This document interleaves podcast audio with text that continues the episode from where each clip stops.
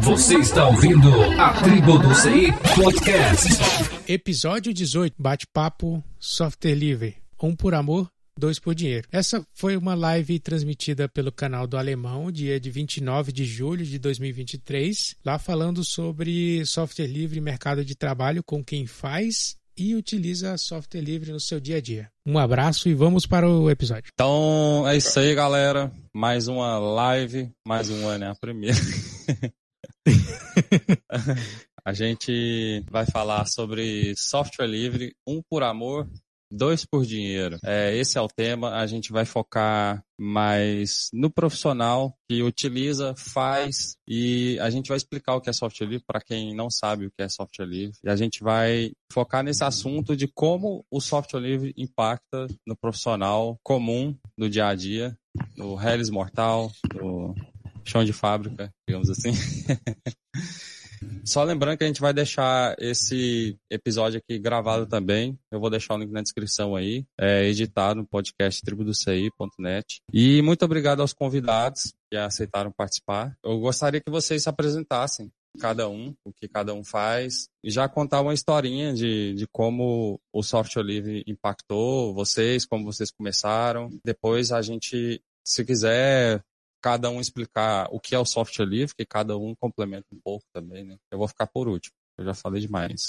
Pode começar pelo Cadonico, que ele tá aqui na, do meu lado aqui, na tela. Gente, antes de mais nada, boa tarde, né? Sabadão, aqui no Rio tá nublado, não sei na área de vocês. Bom, eu sou designer, trabalho há um bom tempo com software livre, vai para lá de 10 anos, já passou de 10 anos isso. Só uso software livre em, em todas as minhas produções. E sou o criador do evento chamado Guino Gráfico, evento de computação gráfica software livre. Acontece todo ano aqui no Rio de Janeiro, onde tem palestras e oficinas, dois dias, totalmente de graça uh, para o público. Uh, além das quatro liberdades, eu entendo que o, o software livre ele é uma forma de, de deixar horizontal a utilização de qualquer tipo de software, seja do que setor que você atue. Por quê? Porque a maioria dos software livres eles são gratuitos, né? A gratuidade não é um pré-requisito para o software livre. A liberdade está no código e não no preço, né?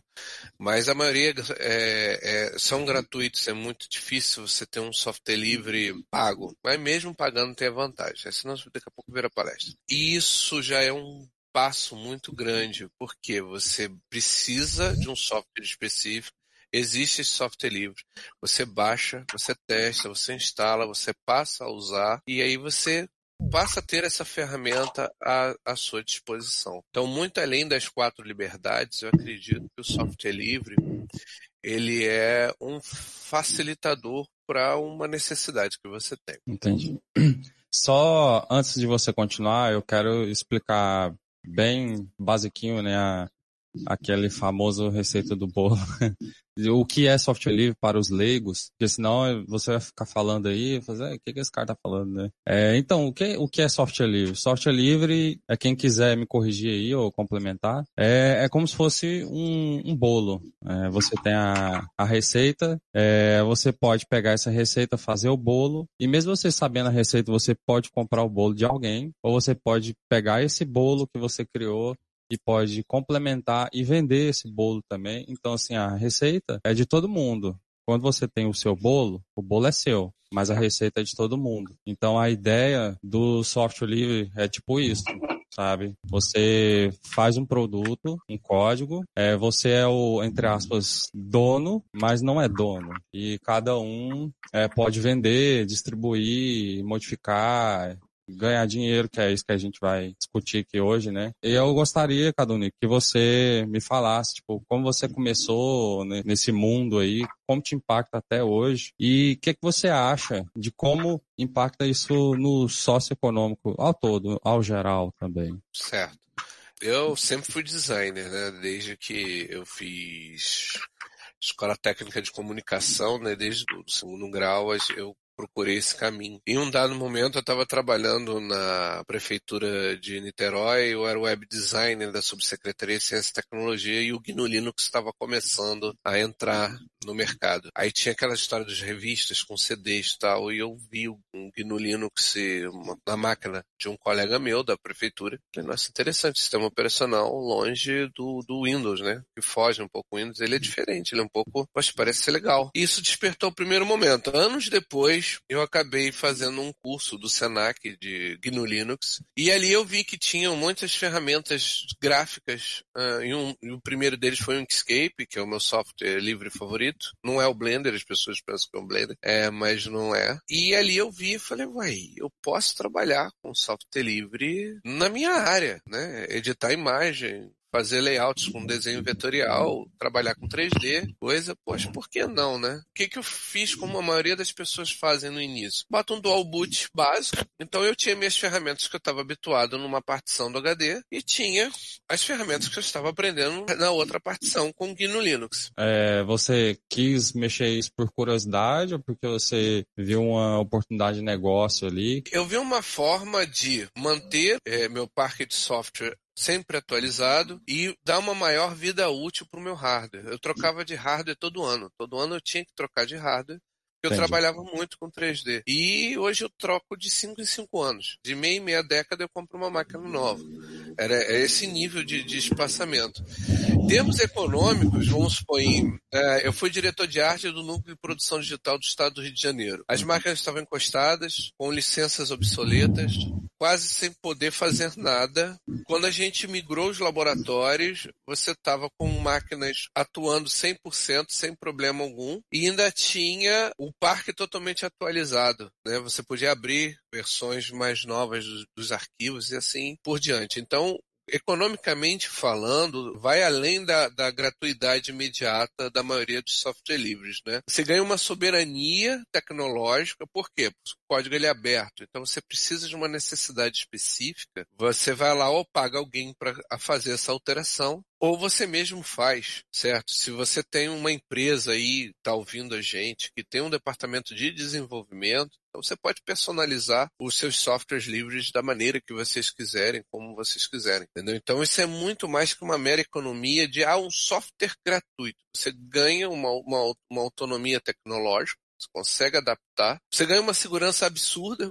porque todos os software livres eles são extremamente seguros, são códigos que são auditados diariamente, revisados diariamente, mesmo os lançados, e você ganha uma maior vida de hardware. Por quê? Porque é, software proprietário foi feito para o mercado, software livre foi feito para você. Então a premissa do software livre é ser preciso, rápido e leve. Então, como eu falei, eu trocava de máquina todo ano. Hoje eu troco de máquina de 5 em 5 anos. Então, essa é uma essas são as vantagens imediatas, quando logo você instala, começa a utilizar software livre na sua vida profissional ou na sua empresa. Agora eu vou contar a minha historinha, porque a gente é mais ou menos do mesmo ramo, né? E depois a gente vai para outro ramo. Enfim, a gente está tudo no mesmo ramo, né? Mas a gente está mais próximo.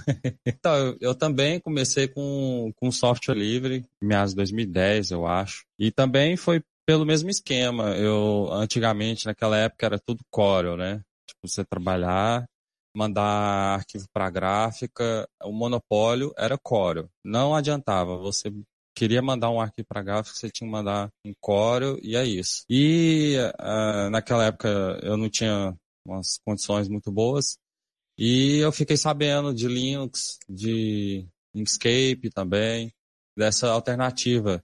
E foi o que é, me proporcionou a estudar os conceitos de design em casa, porque meu computador era uma bomba. O que fazia rodar era Linux e Inkscape. Corel, só de do computador pensar em abrir o Corel, ele já travava. Então, assim, eu, eu enxergo o software livre nessa questão do dele ser, além de ser grátis, né? Não que todo software livre seja grátis, mas esse em específico, é, ele era grátis, então me proporcionou essa oportunidade, né, de aprender porque os programas são um conceito parecido, né? Então eu consegui desenvolver, eu consegui chegar no serviço, no meu estágio e aplicar o que aprendi em casa. Era só adaptar um pouquinho aqui e ali. Então eu sou muito grato a, a, ao software livre por essa oportunidade, sabe? E como eu enxergo hoje? hoje mudou muito, né? Hoje tem é, muito serviço online, né? Hoje em dia também não tem esse monopólio de Corel e tal, Illustrator, enfim. Tirando a parte do, da produção audiovisual, que ainda sim ainda tem esse monopólio, principalmente After Effects, né? Se você quer mexer com, tipo, motion design, motion graphics e tal, se você não souber né, abrir o, o After Effects, não adianta. Você não merece o nome de motion design. É After Effects e pronto, entendeu? E, mas assim, outras áreas de, de, animação, tipo 2D, né, já não tem esse monopólio tanto assim, né? O Krita mesmo, que é um software livre, ele é bem famoso, tem mais essa diversidade, né? Porque não precisa ficar ali é, principalmente animação à mão, né, 2D. Não tem como tipo, você passar o arquivo para outra pessoa para ficar alterando ali, porque a pessoa desenha frame a frame, enfim. Né. Também tem o, o Morro, que compete com o Tumbum, né, com o, o OpenToons, né, quer dizer, que é o software livre. O OpenToons que compete com o Morro, com o Animate, com o Tumbum, enfim. O que eu quero dizer? Você pode ter essa oportunidade, sabe? Eu sou muito grato com essa oportunidade. E, e eu também, eu, eu muito feliz, porque mudou muito essa, com esses serviços online, mas a gente tem que se atentar também às, a, aos nossos dados, né? Esses serviços online aí ficou muito democrático, né? O ensino, o aprendizado, todo mundo tem um celular de alta, de alta geração na mão, tem o Canva aí, o Figma, enfim, tudo online. Hoje em dia está muito diferente essa democratização, né? Antigamente, eu fui grato ao software livre por isso. E como impacta isso hoje, o software livre, no meu dia a dia? Bom, é o conhecimento que eu peguei do software livre, eu aplico no meu workflow, né? Então, eu consigo fazer uma coisinha a mais ali, eu consigo mesclar o proprietário com o livre, né? Porque é uma gama de programas que eu sem mexer, então tem alguma funcionalidade que tem um e outro não tem, então vai, às vezes isso é, melhora o tempo de entrega do serviço ou melhora o serviço em si, né? Então, eu sou grato ainda. Isso sem contar o recurso da máquina também, né? Porque, tipo, não é porque eu sei mexer After Effects que eu vou mexer 100% do tempo em After Effects, que eu preciso mexer em 200 vídeo, 200 animação e tem que abrir o Photoshop, não sei o que, GIMP e tal, tal. Então, para ficar mexendo com esse tanto de arquivo ao mesmo tempo, haja máquina, né? E tem hora que meu computador tem 40 GB de memória, mas tem hora que não aguenta né, no After Effects, entendeu? Ele pede mais memória. Você não, eu quero mais memória. Por isso que eu estou ensinando o Envy aqui no canal, é tipo um, um, tipo, eu falo que é o After Effects Livre, tá longe de ser o After Effects Livre, né, mas é o mesmo conceito ali, e eu acredito nele, sabe, porque ele não, não tinha um programa com conceito igual a After Effects dentro do Linux, tirando o Sinfig, mas que era mais para outro nicho. Isso também vai democratizar, sabe, a animação para as pessoas que não têm tanto recurso, assim, enfim, uma máquina boa é muito cara, né? Enfim. E por isso que eu, eu ensino aqui. Eu acredito no programa igual o Inkscape, quando eu mexia no Inkscape no começo. Ele, hoje em dia, em comparação ao primeiro Inkscape, Deus me livre. Né? Hoje em dia o Inkscape está fenomenal. Então, assim, quem acreditou no, no projeto e tal, é, vou dar um exemplo aqui de projeto livre para quem é mais leigo. É tipo o Firefox, que é o navegador, todo mundo conhece. É um projeto livre. E agora eu gostaria que o Health se apresentasse aí, o que você faz, o que você come, o que você. Como é que você prepara esse bigode lindo aí? Essa barba. E. é. Então, eu sou desenvolvedor, né? Tem desde 2003, então faz 20 aninhos aí que eu já tô nessa. nessa profissão, né? Faz moto é, Eu fiz, assim, já pulando para quando eu conheci o software livre, né? Eu fiz o curso técnico de redes com ênfase, curso técnico de informática com ênfase em rede de comunicação. E na época era o Curumin que estava na época saiu o, o Curumin, né? É, mó tempo mesmo, hein? E yeah. é. E eu tinha um. Tem mó cota, né? E eu lembro que na época tinha um mini CD, né? E eu tinha o, o meu uniforme do, de ir pro curso lá do, do, do Senai, né? Eu cabia naquele CDzinho pequenininho que cabia no bolso da, da, do meu uniforme lá. E foi com ele com Live CD, né, que eu consegui, que eu tive contato assim, mais próximo com o software livre, né, de usar. Como desenvolvedor, eu comecei com programando em VB6, né? Então era uma stack, stack bem Microsoft, né? Na época era bem código fechado, né? Hoje com a Azure é bem, as coisas estão bem diferentes, né? Com Satya Nadella, relação de Microsoft software livre, né? Até de entusiasta para chegar a trabalhar com software livre, né? Hoje eu fazendo fazendo um salto gigante de quase 20 anos, né? Hoje eu tô num, assim, não vou falar o nome do banco, né? Hoje eu tô trabalhando num banco que é, é o maior maior banco da maior banco privado da, do hemisfério sul, né? E lá, assim, pelo menos na Stack, né, eu trabalho na equipe de risco de mercado e pelo menos na Stack lá é tudo basicamente software livre, né? Até a Stack Microsoft, a gente usa a nossa cloud lá hoje é a AWS, né? Mas toda a Stack até a parte de Microsoft, né, que é .NET, que também eu programa em .NET e Python, né, basicamente, e hoje é tudo praticamente software livre, né? Então é, é bem presente, assim, no dia a dia, né? Até desde o. A gente usava lá, a gente usava GitLab, né? Até. Até pouco Olha, tempo.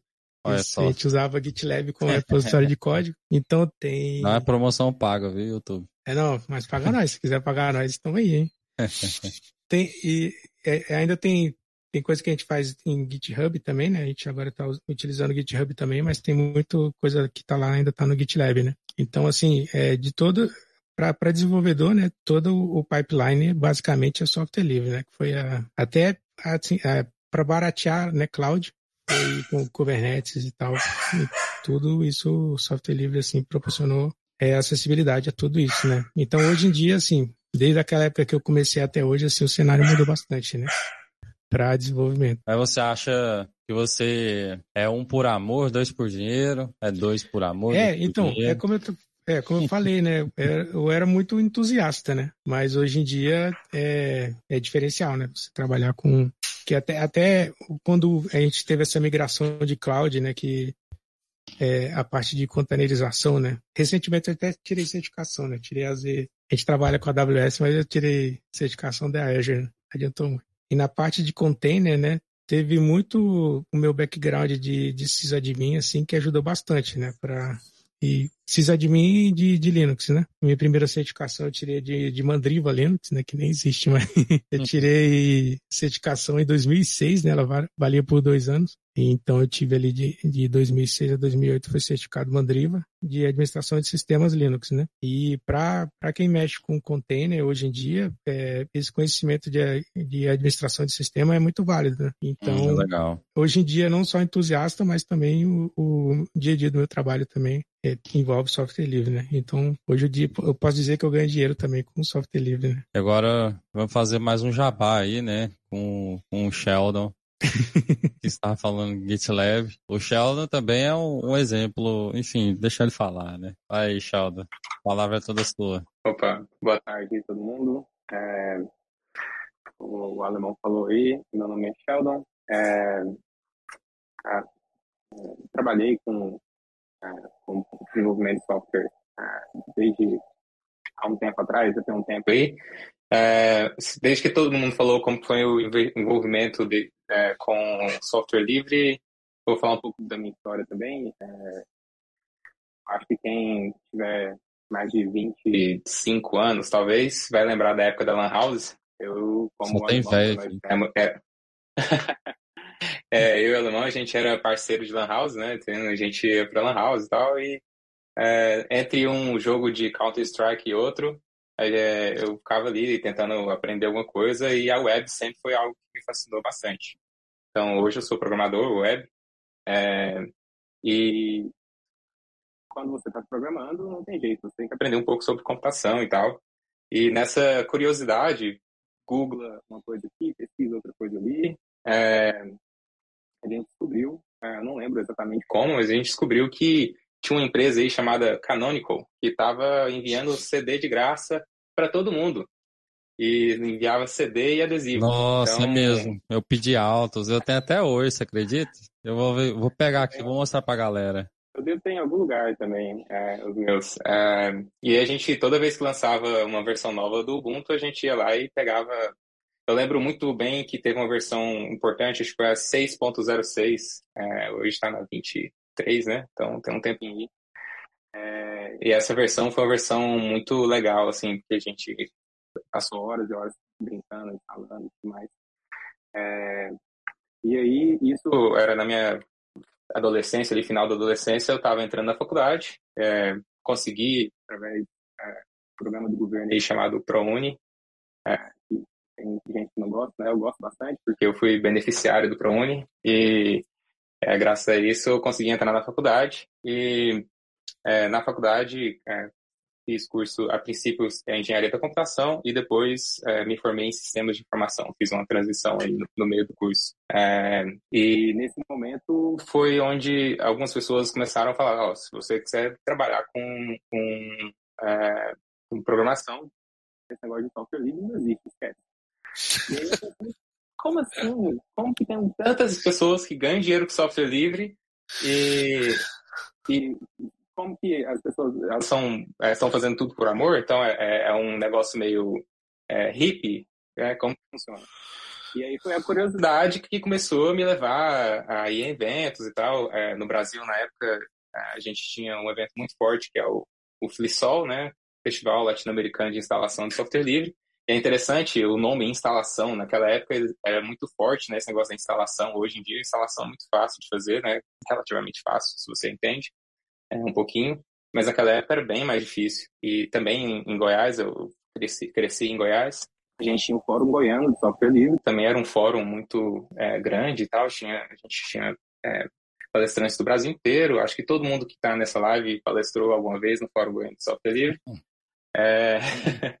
e ah, então fui só te interrompendo aí, só para nostalgia, eu tenho eu tenho um bloco de notas ali também cheio de anotações de como instalar o Slacker e configurar a internet nele. eu não achei ele, mas eu, eu achei os CDs aqui, ó. Tem uns que não funciona mais, tá muito arranhado. Ubuntu 8.10. Ah. Tem o Open Solaris também.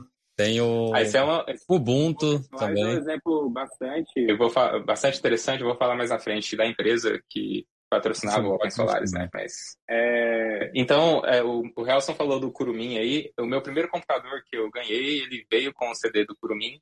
É, mas na época eu não tinha. Eu era muito novo e não tinha.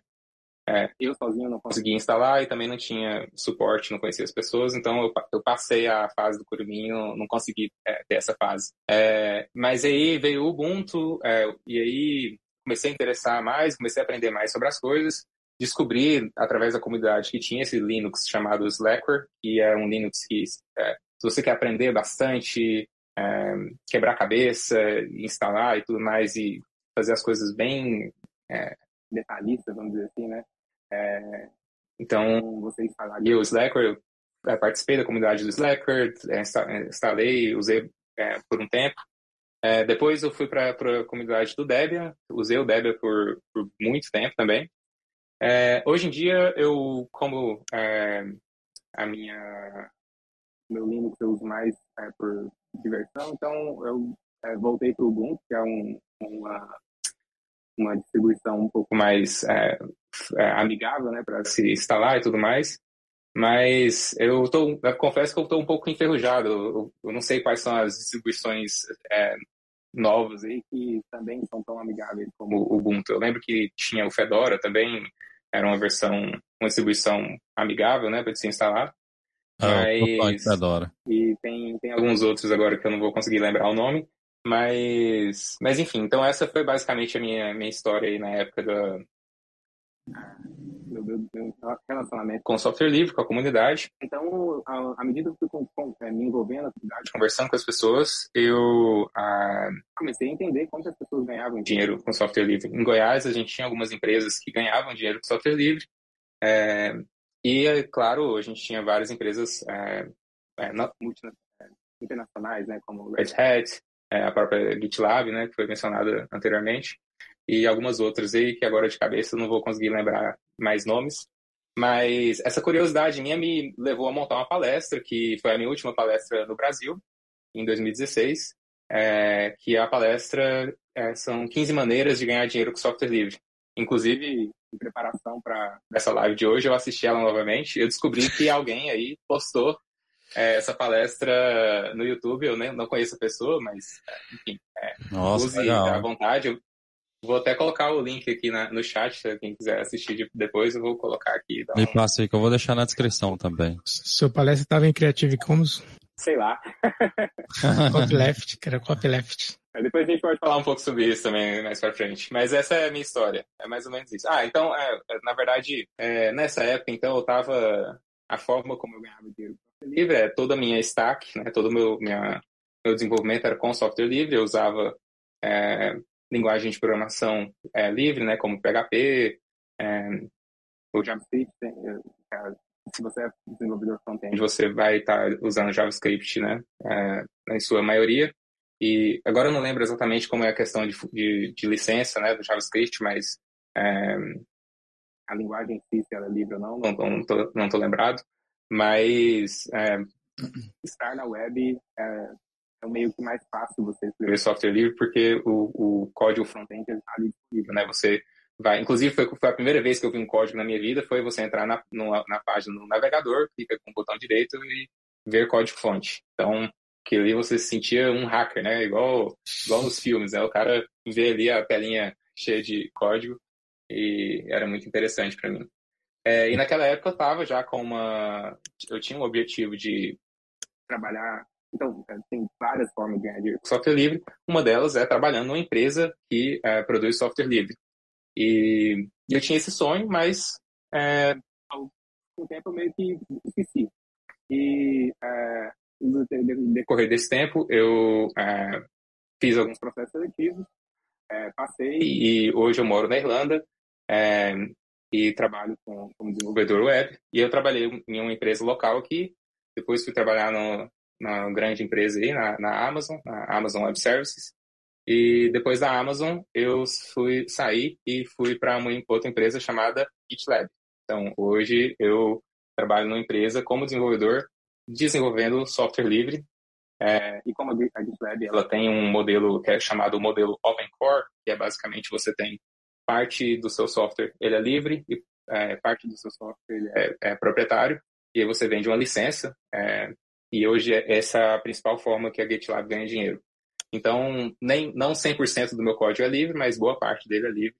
E sem falar que a, a comunidade da GitLab é uma comunidade muito ativa, né?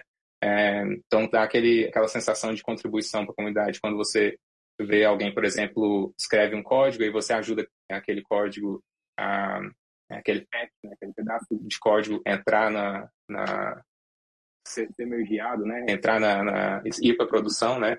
Então acho que que teve toda essa trajetória bacana aí e enfim, mais para frente a gente pode falar mais sobre. Legal. É, só só para depois vocês me lembrarem, eu quero que depois a gente discute dois pontos, que é para os leigos, tipo assim, como funciona, né? Que eu dei a, a, o exemplo do bolo, né? Mas outro exemplo é a web, né? Porque é, tipo, o código HTML, tipo o YouTube, né? O código dele é livre, né? Você pega ali o código dele ali e tal, você consegue, você consegue meio que reproduzir o YouTube e tal mas ao mesmo tempo ele tem a propriedade ali do serviço e tal, né? Você tem, pode até pagar. É, o, mas o código é, é livre, né? E assim, como isso é possível, sabe? Depois você poderia explicar isso para um leigo, sabe? Tipo assim, como que um, um, a pessoa pode cobrar por uma coisa que é livre, entendeu? É, e pode ter, e, tipo, depois transformá-lo em proprietário, né? porque tem certo o código por, por dentro ali é livre, mas a pessoa vai lá e fecha o código, né? E, e não disponibiliza para o público. Então, eu gostaria que você me explicasse isso posteriormente, que agora é, tem o Sampaio ainda para se apresentar. E, Deixa eu só fazer ah, uma, um parênteses aqui, porque o código está disponível não significa que ele está livre, né? Então, o código do YouTube sim. ali, você pode ver o código-fonte, mas se você copiar o código do YouTube e usar na sua aplicação, provavelmente você pode ser processado pelo YouTube. Então, sim, essa sim. é uma pequena diferença. É. Da mesma forma, o código da GitLab, né? O código do proprietário da GitLab, hoje ele é aberto. Você pode, todo o código que eu escrevo, você pode ir lá e ver ele. Mas a parte que é proprietária, você tem algumas restrições ali, é, mas não é livre. É, então tem, uma, tem, algumas nuances, algumas diferençazinhas que não necessariamente você ter acesso ao código significa que o código é livre. Eu é, queria, eu é. queria também pontuar uma outra coisa. No momento em que uma licença permite que a vida útil desse código ele possa ser fechado ao longo do tempo, né? Ele não é caracterizado um software livre, sim um software open source. Por exemplo, a acho que a MIT faz isso, a licença MIT faz isso. Você pode, um dado momento, nascer o software livre, você utilizar da maneira que você quiser, e chegar numa certa maturidade daquela versão para diante, ele fecha o código e deixa de. Essa é uma licença open source, não é uma licença livre certo? Ah, qual a diferença entre software livre e software open source? Na, na, na bem, bem, bem. Open source, galera, é código livre. É. Pra quem Sim, não... Sim, é, código, é código aberto. aberto. Código aberto, perdão. É, código aberto. É, o open source, ele tem um foco muito mais no mercado. Né? Todos, todos os dois movimentos têm a parte social, mas o foco maior do open source é o mercado. Você, você produzir um software é, que o mercado tem interesse em consumir com, com as vantagens que o mercado precisa para consumir. Já o software livre, ele não conta tanto o número de máquinas. Né? Se uma única pessoa no planeta está usando software livre, é mais suficiente. Ele já fez o papel dele. Certo? E o software livre, ao contrário de certas licenças open source, uma vez que ele nasce livre, se você está licenciado pela GPL no Public License, que é a licença da, da Free Software Foundation, é, ele jamais será fechado. Não tem um, um, trajetória da vida desse código em que você chega, não, agora aqui a gente vai fechar. Não pode, porque ela é viral, que é chamada de licença viral. E as, tudo que vai desenvolvido em, em torno dele também tem que ser GPL. Um grande exemplo, Blender. Blender é GPL, todos os plugins para Blender na, no site da, da, da, da, Blender Foundation são GPL, por causa que o Blender ele é GPL. Então tem essa diferença também. É, acho que a licença BSD também é, permite pra quem, que você... Para quem é mais leigo, licença GPL é como se fosse uma licença livre é, do copyright. É a licença livre. Isso. É a licença livre. Ela Exatamente. foi a primeira licença livre a ser criada. É. É, é. Eu acho que tem o BSD também, né? Que permite você fechar, né? Sim, né? Tem, é, tem até um, tem um problema do. Tem a versão 2 da GPL, que ela é, é, não tão restritiva como a versão 3, né? Teve Sim. até uma polêmica aí da, dessa questão, né? Aí, por exemplo, tem coisa como o LVVM, né? Que ele, tem uma, ele não tem uma restrição tão. não tem uma licença tão restritiva, né? E Sim. exatamente de exatamente para você conseguir com facilidade, né, sem estar tá infringindo a licença, né, de usar é, coisas não livres junto com o seu código livre, né?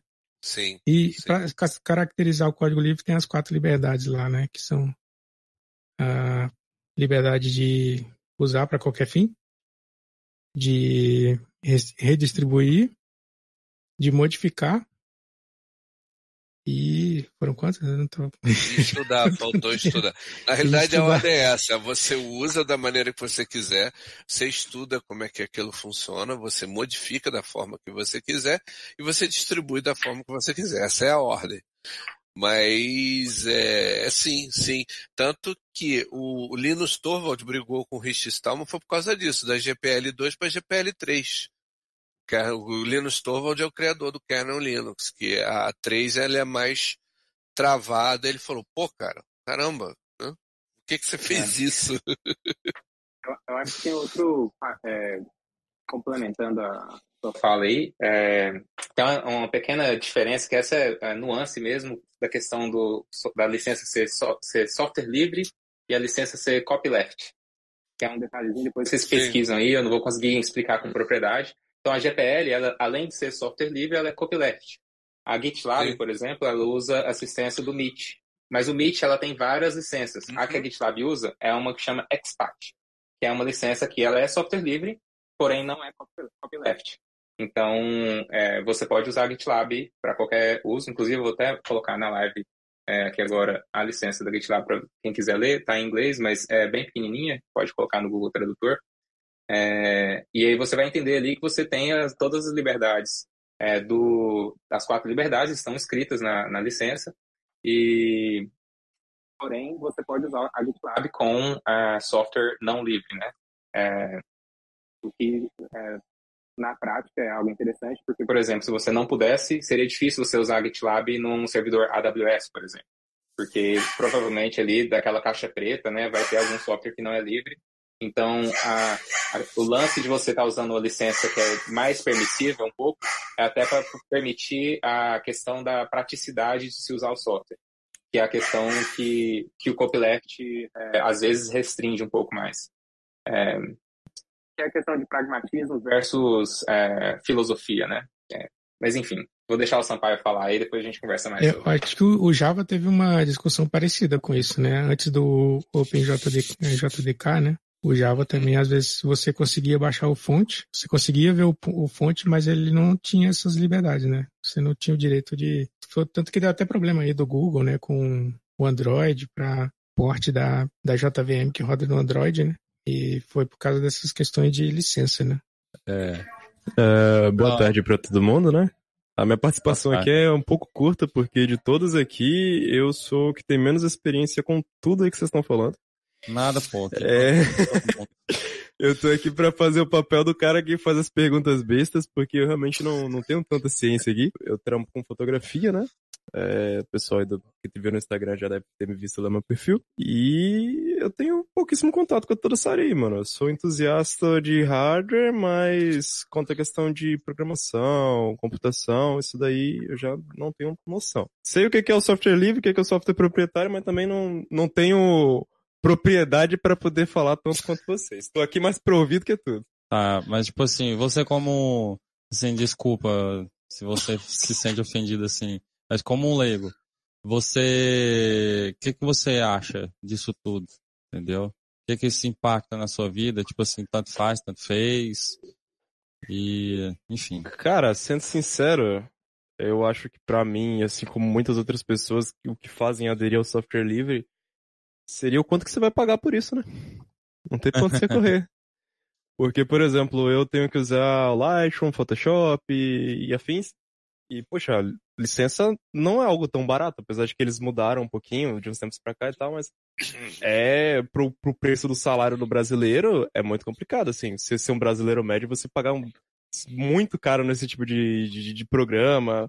É, próprio Windows mesmo, se você for uma pessoa fora da curva aqui nesse país e você comprar a licença do Windows, é, chega a ser caro. Então, é, acho que o que faz as pessoas, a princípio, quem não tem ciência, um leigo como eu, aderir a um software livre é isso. Questão de preço. É, uhum. Eu acho que é o ponto que mais vai contar. Para quem não é entusiasta nessa questão, pelo menos. E você, hoje em dia, utiliza programa craqueado, mais serviços online? Ou você utiliza algum software livre? Olha, tenho que ser sincero aqui, né? É, enfim, tem uns craqueados aqui no computador. É, software livre eu acabo usando pouco, na verdade, apesar de ter feito esse merchan todo. Mas é porque acaba que minha base principal de trabalho vai ficar operando entre Lightroom e Photoshop por N fatores, né? Vamos resumir aqui. E aí eu acabo que eu uso esses. Como eu falei, hoje em dia eles têm aquela licença que você paga basicamente uma assinatura, né? Tudo virou serviço de assinatura, então facilita pra caramba. É, então, fica nisso. Alguns craqueados, alguns livres, alguns que são originais. Certo, entendi. Queria mandar um abraço aí pro pessoal que tá acompanhando mais ao vivo. Ah, é, deixa eu... Ah, você viu aí, ó, o Leone falou, já usei muito GitLab, muito bom. Oh, bacana. Manda, manda, então, manda um abraço aí pra Maria, do, do, Maria Quer Viajar, acompanhando a gente ao vivo. É, no, no fórum, quando, uma das últimas é, edições do Fórum Goiano de Software Livre que eu participei da organização, a gente transferiu é, a parte de código que a gente tinha, né, o site, tinha um aplicativo também, que a gente tinha transferido para o GitLab, é, até para dar uma fortalecida. Né? Então, minha primeira experiência com o GitLab na, na época foi como usuário, né, bem antes de eu trabalhar na empresa. Mas é interessante é, o que o Sampaio falou, porque especialmente em quando você está é, no, no, lugar onde a economia é, não é tão desenvolvida, é muito comum você falar, falar sobre pirataria, né? É, e às vezes eu converso com as pessoas aqui as pessoas assustam, é, entendem a seriedade que é você piratear um software, enquanto que no Brasil isso é mais, é, é mais comum, né? É, rola solto, vamos dizer assim. É, na, na, Alemanha, por exemplo, você pode levar uma multa altíssima se você estiver usando torrent, se você estiver usando é, um software, baixar o software de um, um, servidor que é conhecido pelo governo como um servidor é, de, de software é, craqueado, né? Então lá existe uma, uma, é, uma rigorosidade na, na, na, aplicação da lei muito mais forte, enquanto que outros países nem tanto. Então por isso que no Brasil, às vezes, a gente pensa muito no, na questão somente de ter acesso ao software, é, mas a gente esquece um pouco da questão legal. Eu, por exemplo, já trabalhei em empresa, empresa que usava software craqueado.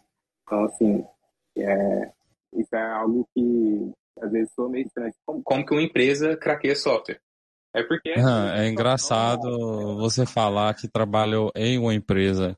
Na minha realidade, eu não trabalhei em nenhuma empresa que não usa software craqueado. Eu já trabalhei em empresa grande, entendeu? Aqui é essa é a realidade do Brasil. Ninguém paga, ninguém paga essa licença. E é isso. É. Tá tudo e, bem. E aí agora está tendo uma mudança, né, com a, que a gente aqui, a gente estava falando né, de quando a gente começou a, a mexer com software livre e tal, é, a internet não era tão rápida, então existia muita questão da instalação. É, então você tinha o software através de um dispositivo, né, um CD ou, ou algo do tipo assim, e você instalava aquele software e, e hoje muito do software é entregue, entregue pela rede, né, pela internet. E por, por ter essa, essa, eles falam de verticalização, né, então você tem um acesso direto da fonte do software até o usuário final. É, esse acesso ele não passa por uma por terceiros como um, um CD ou um, um outro tipo de mídia e aí, pela empresa ter esse controle direto, então fica um pouco mais difícil é, craquear, né? Então, por exemplo, provavelmente o Sampaio é, deve usar aí o pacote Adobe, né?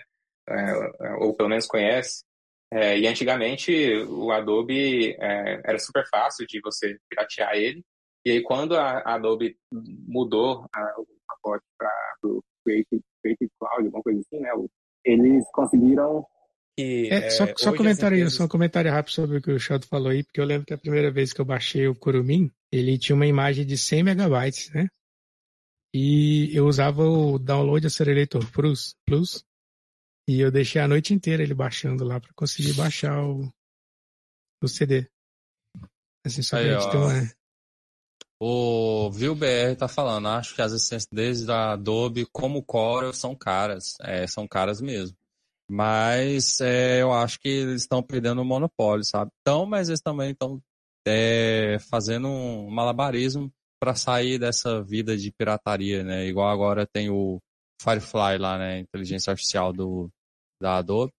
É, você só consegue acessar se você tiver logado lá no Photoshop original e tal. Tem até uma versão beta online, mas é, para você usar aquela uh, a IA generativa, né, que você digita, tipo assim, ó, faça um carro para mim aqui e tal. Você precisa ter a licença. É, mas que sobre de a... Core, de, é, de Dural, se for falar de Core Dural, eu também já trabalhei antes de, no meu primeiro emprego lá, que eu trabalhava com como web, né?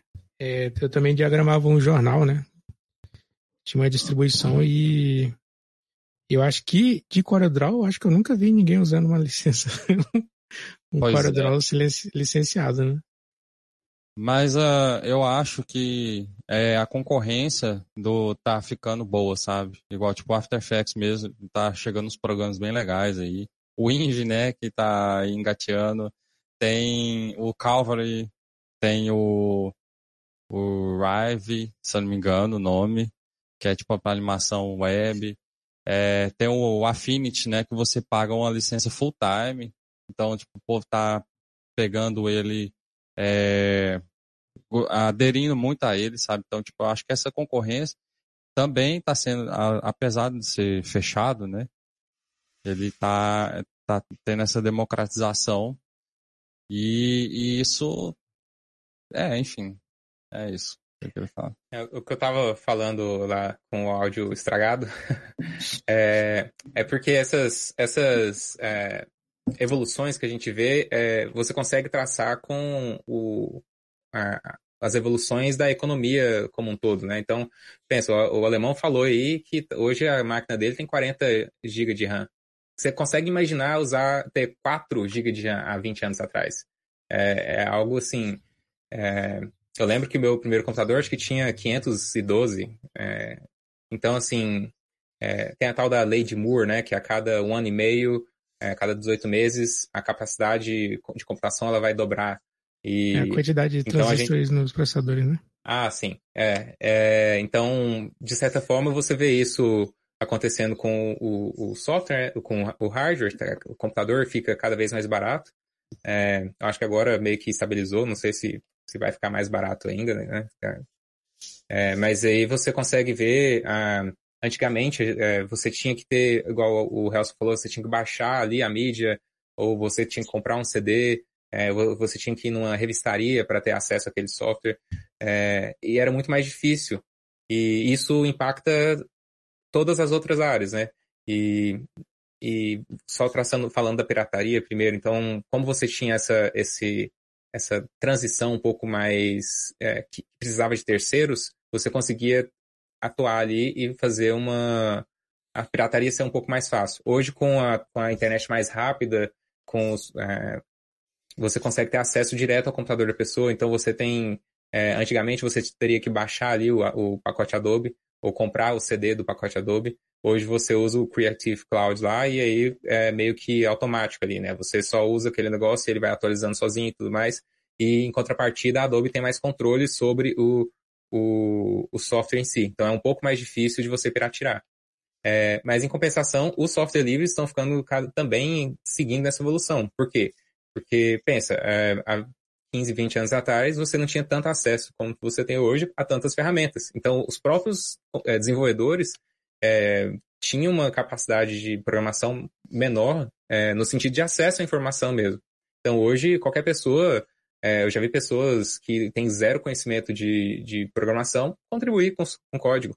Porque você vai ali rapidinho, você consegue acessar um tutorial, é, tem alguma parte que você não entende, você hoje, né, a partir de 2023, você pega aquele código, joga, joga num chat GPT da vida e consegue entender. É, então, está cada vez ficando mais fácil e, de certa forma, impacta também na, na evolução do software livre. Apesar de que chat GPT não é livre, né, mas você pode usar de ferramentas não livres no seu dia a dia, porque é meio que o ubíquito, né? Tá, tá ali disponível para você ali.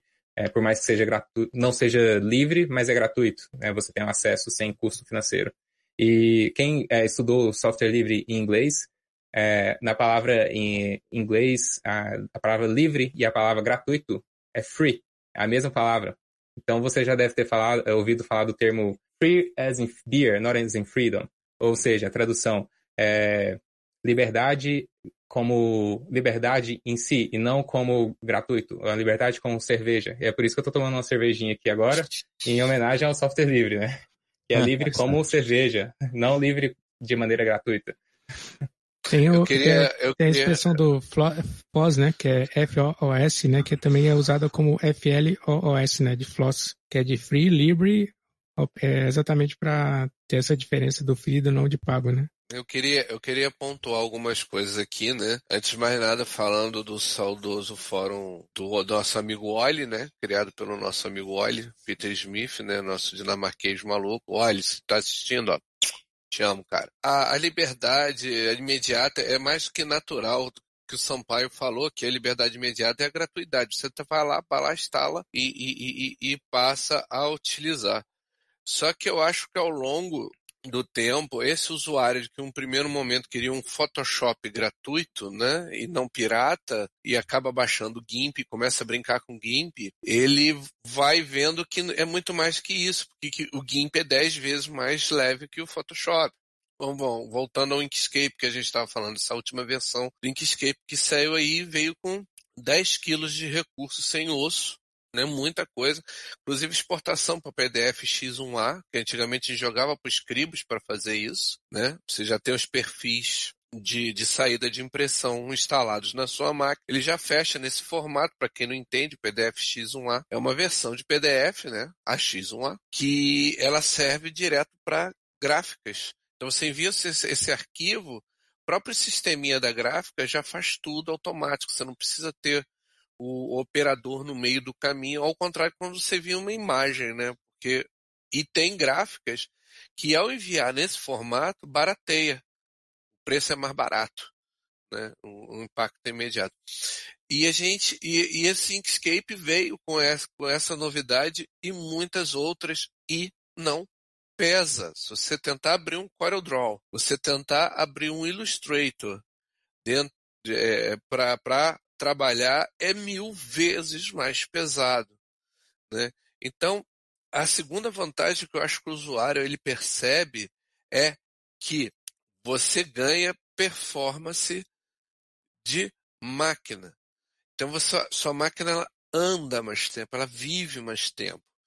Uh, vocês terem um exemplo, a gente precisava no, no, no NPD de, de uma render farm porque era muita saída em vídeo, era um núcleo de produção focado em vídeo, e a gente precisava de uma render farm. Seria impossível a gente ficar com aquela coisa de produtora pequenininha, né? Larga a máquina renderizando e vai tomar um café. Para quem não sabe, o processo de renderizar é gerar imagem. O computador ele calcula tudo e gera a imagem final para você. Imagina isso para vídeo, imagina isso para animação, que é uma imagem uma do lado da outra, né? Demanda tempo. E o que, que produtoras pequenas fazem?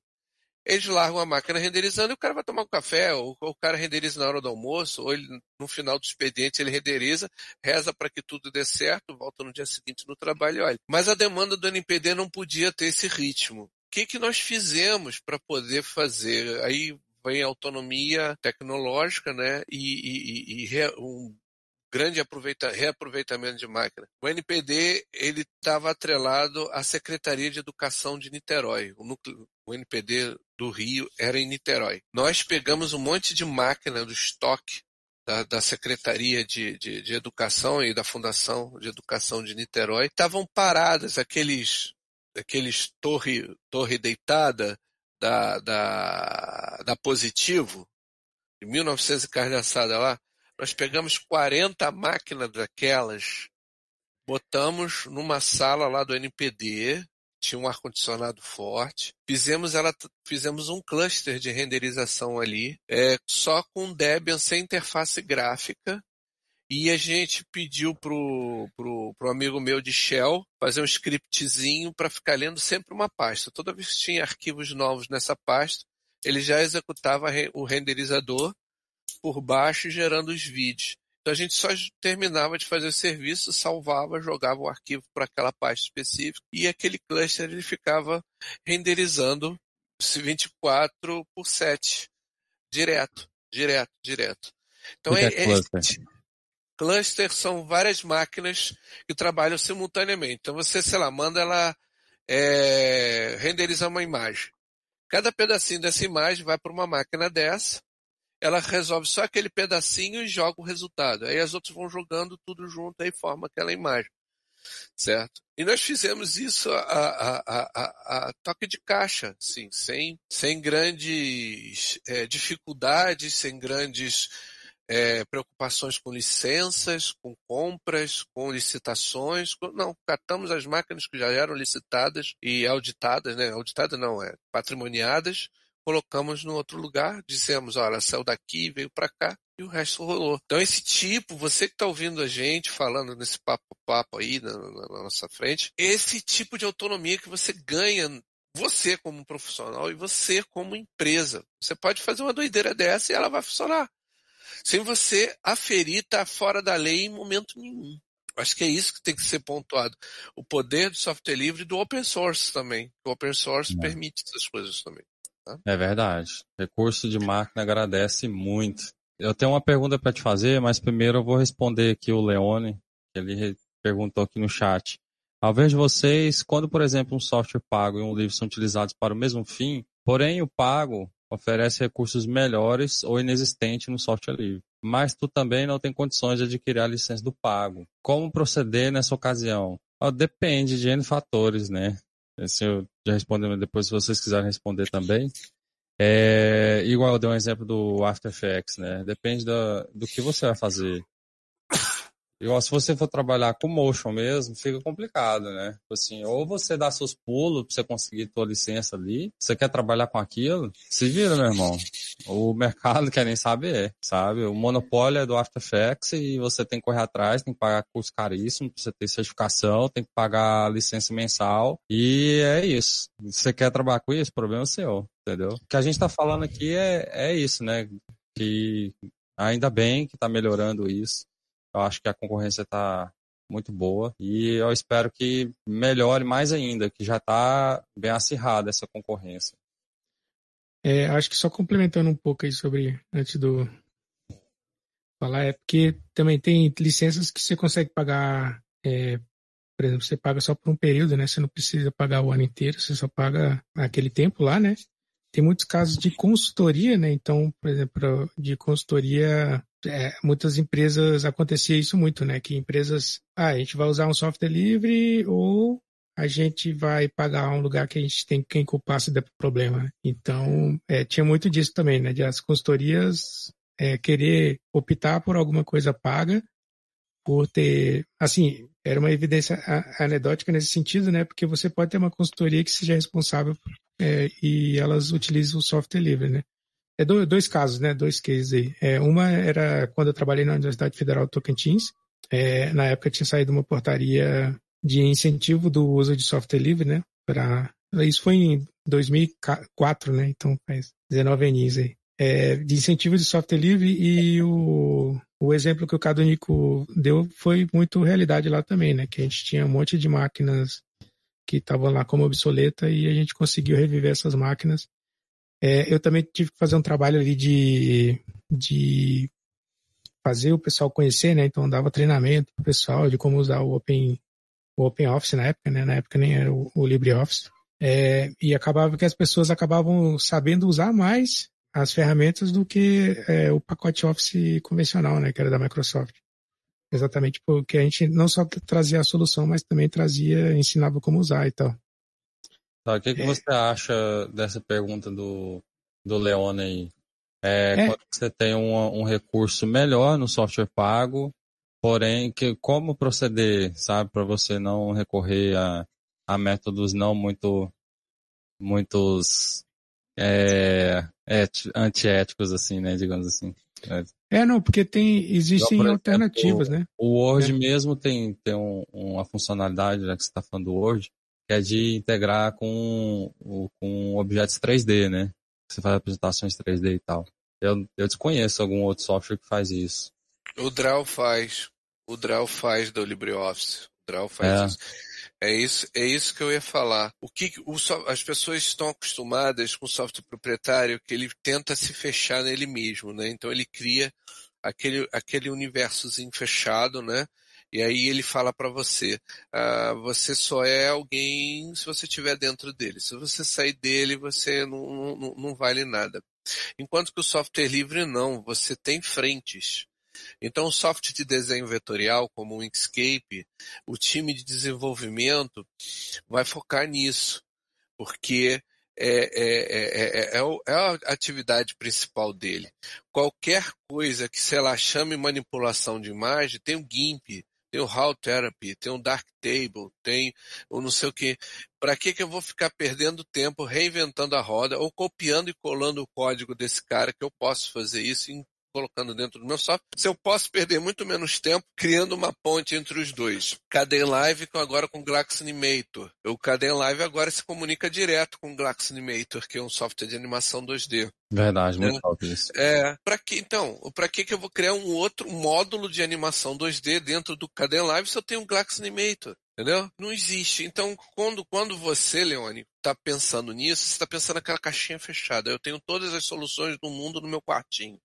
Agora pense que agora você entrando num software livre, você está numa casa enorme que tem milhões de quartos. O único trabalho que você tem é sair de um quarto e entrar no outro.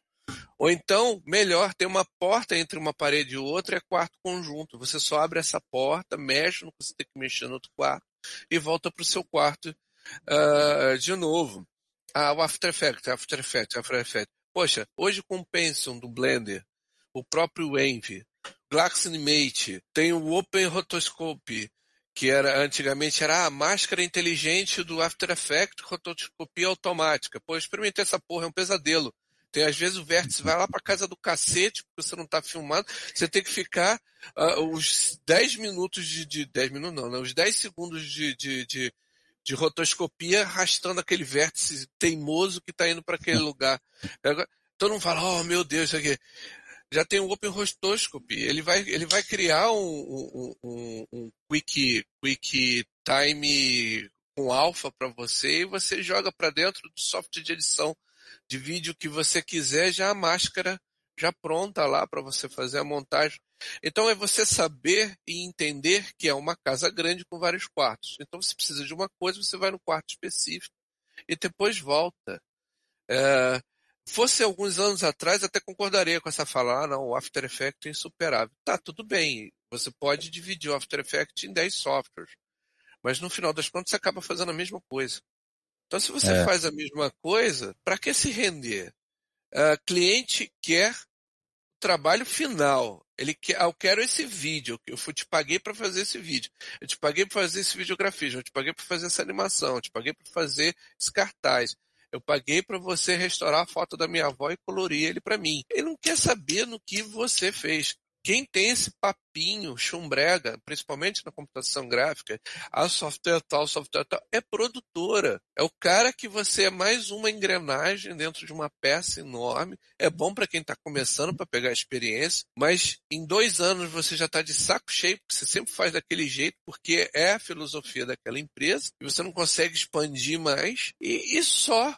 Porque, no fundo, no fundo, o cliente quer o arquivo pronto. Ele quer o trabalho em entregue. Como você fez? Você fez no papel do, de pão e tá bom? Tá bom. Eu acho legal é, essa parte também de desmanipul desmanipulização da parte do cliente, né? Inclusive, igual você estava falando em Nico, que eu, Acho que o, termo, o, termo, o termo bonito aí é vendor lock. que o cliente não quer saber, né?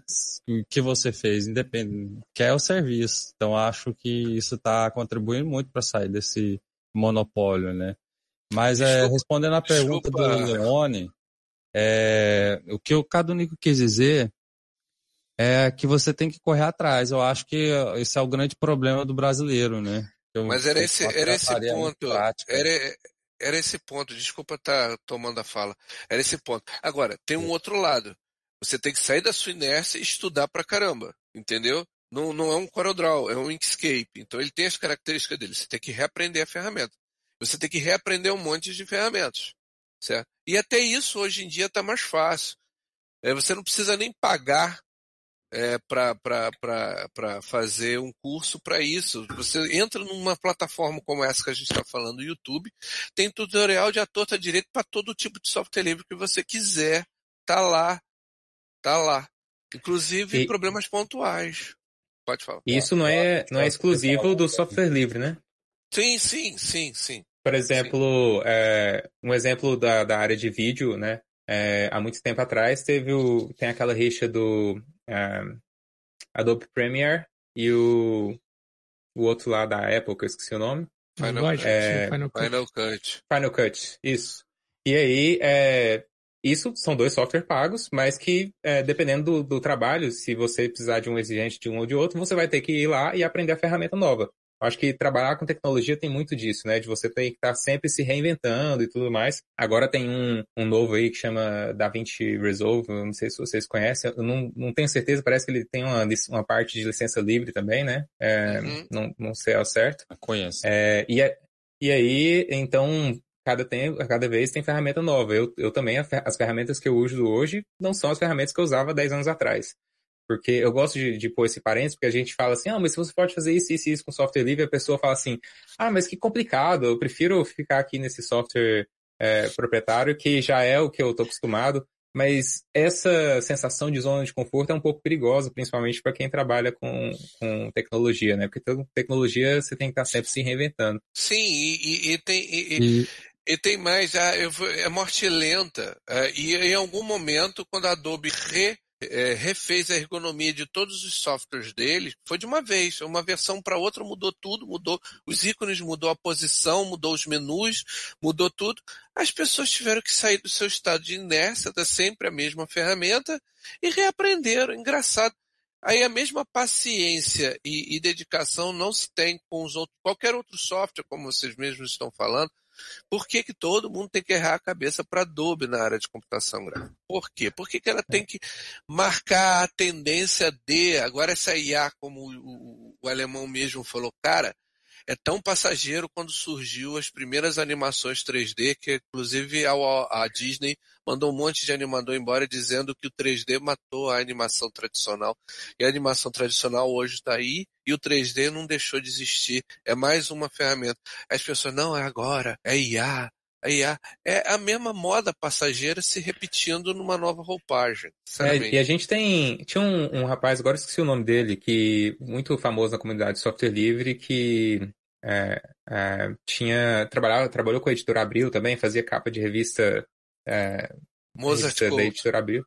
Mozart pois é, e com software livre, né? Então, assim. É, Totalmente. trabalhando em empresa, em, em revistas é, nacionais renomadas aí, né? Então, o Elias é Silveira. Para, o Elias conhecer, Silveira para conhecer mais sobre Mozart Couto, assistir o episódio do Tribo do CI com Mozart Couto. É genial, é genial. O Elias Silveira também, com, com aquela palestra dele como viver sem Photoshop, ele foi meu aluno, ele era Adobe Man, só faltava ter tatuado no braço.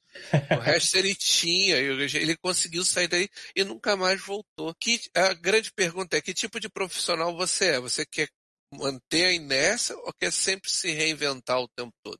O mercado gosta mais da segunda, da segunda opção certo? Então é, é morrer eu, estudando. É, e são dois cenários que... aí, né? É, uma coisa é você se adaptar ao pipeline da empresa e outra coisa é escolha individual, né?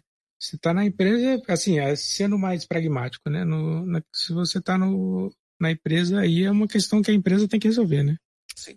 Sim. É, sim. Eu achei engraçado o Sheldon falar que hoje em dia você não consegue imaginar uma máquina de 4 GB e a minha máquina pessoal tem 4 GB. é porque o meu é um Mac Mini, eu comprei logo aquela, aquela que não podia fazer upgrade de RAM, né? É, e ela tá até hoje tá funcionando aí. Mas é, é assim, é, até complementando aí o que o pessoal já falou, é, no questão do, do Leone aí, se é uma questão que você tem que resolver rápido e não tem como resolver, ou você procura um jeito de conseguir para resolver, né? Ou você, você tem que reinventar o seu pipeline, né? É, assim, hoje, hoje em dia o Blender tem muito, muitas empresas que utilizam o Blender como ferramenta principal, né? E, e meio que isso também está mudando, né? Para tá exatamente como as pessoas estão criando desde o início, né? Então já tem um pipeline todo formado utilizando o Blender, né? Então essas outras ferramentas acabam sendo, assim, para ela sair desse ecossistema, é, acaba se invertendo o jogo, né?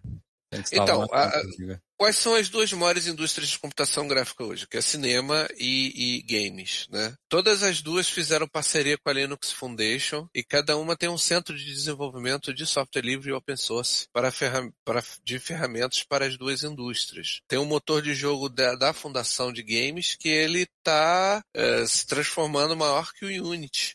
Né? Em contrapartida, o Blender é contemplado, né? ele recebe grana das duas dos dois centros de pesquisa.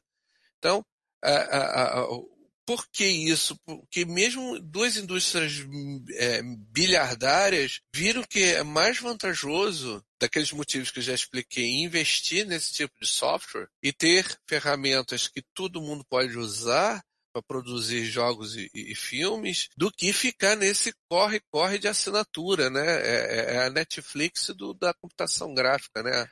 Então, não querem isso. Não querem. Tem uma, uma alguma coisa. Se eu falar o exemplo que talvez você vai lembrar com mais detalhe. Que é uma, uma patente, se eu não me engano, que está sendo. que eu acho. Ah, agora eu esqueci qual foi a empresa que tem, que tem essa patente. E basicamente toda a indústria de vídeo é, é, é prejudicada por essa patente. E patente ela funciona a mesma coisa ali como uhum, um software uhum. proprietário, né? A mesma ideia. Então a, a analogia se aplica. Se você tem um software a Adobe, por exemplo, se ela decidir pegar o, o pacote dela e ir para uma direção que não é a direção que, que a indústria quer, eles estão refém da Adobe. Então faz todo sentido fazer esse investimento em software livre, porque por algum motivo, né, é, o software for levado para algum lugar, a gente pode fazer um, um, fork, né, fazer uma, uma cópia daquele software. E um exemplo clássico aí, eu, voltando ao começo da live, o alemão mostrou o CD da Open Solaris. Open Solaris é um sistema baseado em Unix, que era patrocinado, né, é, é desenvolvido pela é, uma empresa chamada Sun Microsystems.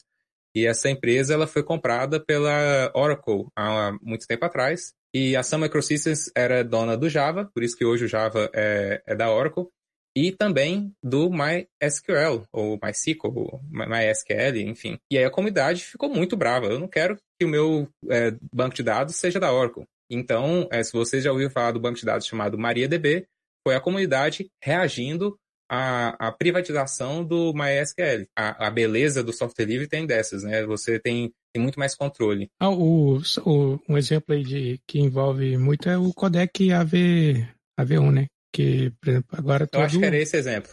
É, porque é, o próprio Google tem problema com isso, né? Então, a placa de vídeo da Intel agora, né, já vem com esse codec, todas as placas novas assim, então... Parece é, que o ponto a GIF própria indústria, né? patenteado, né? Se eu não me engano. O, o GIF, o GIF, GIF. É, acho que o GIF é, é proprietário também. se.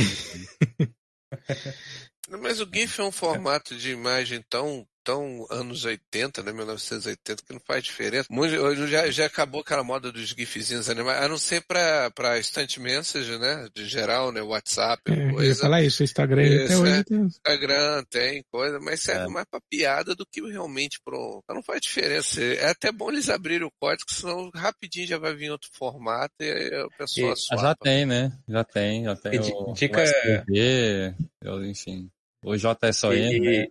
Se- segredo de desenvolvedor front-end aí, o site que está rodando GIF, muito provavelmente ele está rodando, na verdade, um vídeo num formato bem mais leve, em loop, né, em alta Sim. repetição, porque é melhor do que rodar o GIF. É, É. sequência de imagens, né? Exato. Tem o PDF também, o PDF é um, um formato privado, salvo engano, proprietário pela Adobe também. É da E Adobe. é por isso que o, o, o LibreOffice tem o ODF, que seria o PDF Open, OD Open. É, o, já o Inkscape é o SVG, né? O GIMP é o é o XL, eu não me lembro agora. Nossa, eu esqueci como é qual é o formato do GIMP. Cada um tem os seus Open Document Formats, né? ODFs. Cada um tem seus ODFs, assim, respectivos. E eu acho engraçado que o SVG é muito legal, que ele inclusive prevê animação. Então, há muito tempo atrás, o Inkscape tinha um projeto que queria colocar uma timeline de animação ah, no Inkscape e não ia alterar em nada o for- a, saída de formato, né? Ah, salvar em SVG, porque ele já prevê isso. Ele prevê alfa, ele prevê imagem, ele prevê vetor e prevê animação. É um, é um formatinho bem elegante. Gosto bastante. É, hoje em dia é o padrão de animação, né? SVG. É um dos formatos padrão, né, de animação da web. O código também é, é aberto e tal. Pois é, eu acho que a gente respondeu essa pergunta, né, Leone? Eu, assim, resumindo, os proprietários tinham esse monopólio aí, tem esse monopólio até hoje, principalmente no Brasil, né? Eu acho que tá tirando isso, mais do que ganhava era por conta da propaganda, né? Que geralmente os, esses, essas é, alternativas aí não tinha esse poder de fazer propaganda para fazer a massa, fazer não, é só a gente tem isso aqui, né? Então o povo é preguiçoso e tal. Mas é, como o Sheldon pontuou também, a própria indústria já tá e o Cadunic também, né? A própria indústria já tá tirando esse próprio monopólio deles mesmos, né? Por conta assim, de proteger eles mesmos também, né? Mu- Muito. O que a gente tem que pensar é que, sem, sem querer falar de política, mas já falando, né? é, a gente vive num sistema capitalista, né? Então o que manda é o dinheiro. Por exemplo, o Helson falou aí da, de uma portaria que foi aberta é, em 2004. Pesquisem aí quem estava o presidente na época. Esse tipo de incentivo do governo são coisas que facilitam. Por exemplo, eu trabalhei por muitos anos com, com Joomla, fazendo portais para o governo, porque existia uma portaria também, uma do governo que fazia com que é, o desenvolvimento de sites, sites seria é, através de software livre. O Joomla é um, é um, framework desenvolvido é, com PHP, né? E é um software livre também. E aí, quando esses incentivos vão acabando, é normal, é natural que se haja menos, é, menos pessoas ou menos menos incentivo, né? É, Uhum. para que o software se desenvolva. E aí eu posso falar da própria GitLab também. É, a GitLab é uma empresa privada, é uma empresa de lucro, né, com fins lucrativos, mas a, o modelo de negócio, o, o crescimento e a popularização da GitLab só é possível porque existe pessoas ali trabalhando o tempo todo em tocar o negócio. Então a gente tem toda a parte de negócio muito bem trabalhada. É uma empresa que teve é, investimento, investidores anjos, né, desde o, desde o começo e tal. É, hoje é uma empresa de, co- de capital aberto, né? A gente tem a- ações para quem quiser investir na GitLab é, é possível através da, da bolsa de valores. E esse tipo de coisa é o que faz o, a, a coisa girar, né? Então gente- o, o título da live é um por amor, dois por dinheiro, é porque realmente precisa de dinheiro é, é, é muito difícil rodar somente no amor. É- Eu não quero tirar o, o mérito de pessoas que, que realmente dedicaram é, muito, muito amor, muito tempo, muita gene- generosidade para fazer com que software livres é, tenham sua propagação, mas o in- incentivo financeiro ele é muito importante também. Sim, com E- certeza. Achei, achei engraçado o Shiro aqui falando do Inha, né? que é que alguém conhece, paga? alguém que já pagou a, a licença do Inha. Mas tem, tem um vídeo muito legal do, do Tecmundo lá sobre o Inha, né? O cara do que desenvolveu o Inha, ele meio que não se importava muito, né? Tanto é que você só. Ele nunca fez muita trava, né? Pra você não usar o Inha. É, Mas tem, tem algum software parecido, né? Tipo aquele Reaper também, você consegue. Ele você eu tem que pagar, mas o- você pode usar ele né? o tanto é o que você quiser. 7-Zip. É o 7-Zip que eu ia falar. O 7-Zip é, é software livre e faz abre zip, RAR e outros formatos compacta também. Já a gente do GNU Linux, né, não, não, não precisa, né, já vem nativo, né, botão direito, extrair, botão direito, compactar, acabou, tá, tá- já tá tudo pronto, feito, mastigado. Essa é porque essa questão de, de compa- com- é, compactar e descompactar, descompactar é- é- são teses de mestrado e doutorado de vários engenheiros e cientistas da computação, que aí, por ser um, um processo acadêmico, acaba que naturalmente fica mais livre. Porém, por não ter essa filosofia copyleft do, do, do, é, da, da organização de software livre, né? A Free Software Foundation, então acaba que fica, tipo, para quem quiser. E aí você vê em, em pessoas como o WinRAR e outros, outros softwares que não são livres, vão lá e se apropriam do, do algoritmo para poder é, implementar a sua versão não livre. Então o WinRAR não é livre, ele é gratuito, mas ele não é livre. Apesar de que ah, os tipos de conversão, né? Você tem o RAR, o RAR, tem o ZIP, tem o, o TAR, né? Que é o do, do, ah, do GNU Linux, e várias outras. É, essas provavelmente, cada uma delas tem a sua própria licença, tem a sua própria, o seu próprio modelo de distribuição. Beleza. E você, Sampaio? O que, que você acha disso tudo? Tá aí, Sampaio? Tadinho do Sampaio. Eu tô, eu tô por aqui, eu tô só no canto da sala mesmo. O que você acha disso tudo? Eu Legal, né? agora eu vou aqui. Brincadeiras à parte, é porque, como eu comentei antes, cara, não tenho muito que ac- acrescentar, acrescentar perdão, por aqui. E acaba que eu tô aqui ouvindo vocês e tá sendo legal. Então, assim, se for pra comentar alguma coisa, corrijam-me se eu estiver errado, mas o Enride sobrevive até hoje porque ele vende licença pra empresa, né? Eu acho que é isso. Mas fora isso, mano, eu não tenho muito que acrescentar aqui, não. Vocês estão dando um show aí, eu só tô aprendendo mesmo. Sampaio, você gosta do Lightroom? Cara, eu gosto. Passa uma raiva aqui, mas eu gosto. Então, já ouviu falar do Darktable? Já ouvi, Pô, eu tava tentando lembrar usei. desse nome. Eu nunca cheguei a usar, não, mano. Então, é igualzinho o Lightroom, só que em vez de ser fundo cinza do Lightroom, é fundo preto. Entendeu? De repente você já. E ele é mil vezes mais leve que o Lightroom. Então, uma dica aí para você. E um detalhe: ele trabalha em conjunto com o GIMP, que hoje, a última versão do GIMP, você pode abrir imagens RAW direto É. dele. Eu ia perguntar isso, É, né? Ele suporta é. todos os arquivos RAW. É, sim, sim, sim.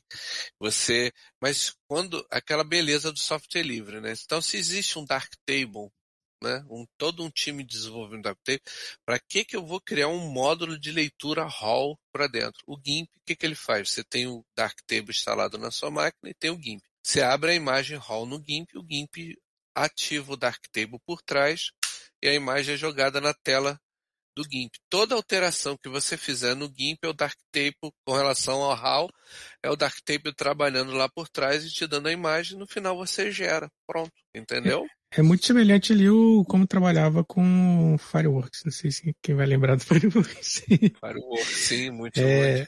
Eu fazia Peguei, peguei. tratamento de, de foto e aí eu abria no, Photoshop também, né? Você fazia.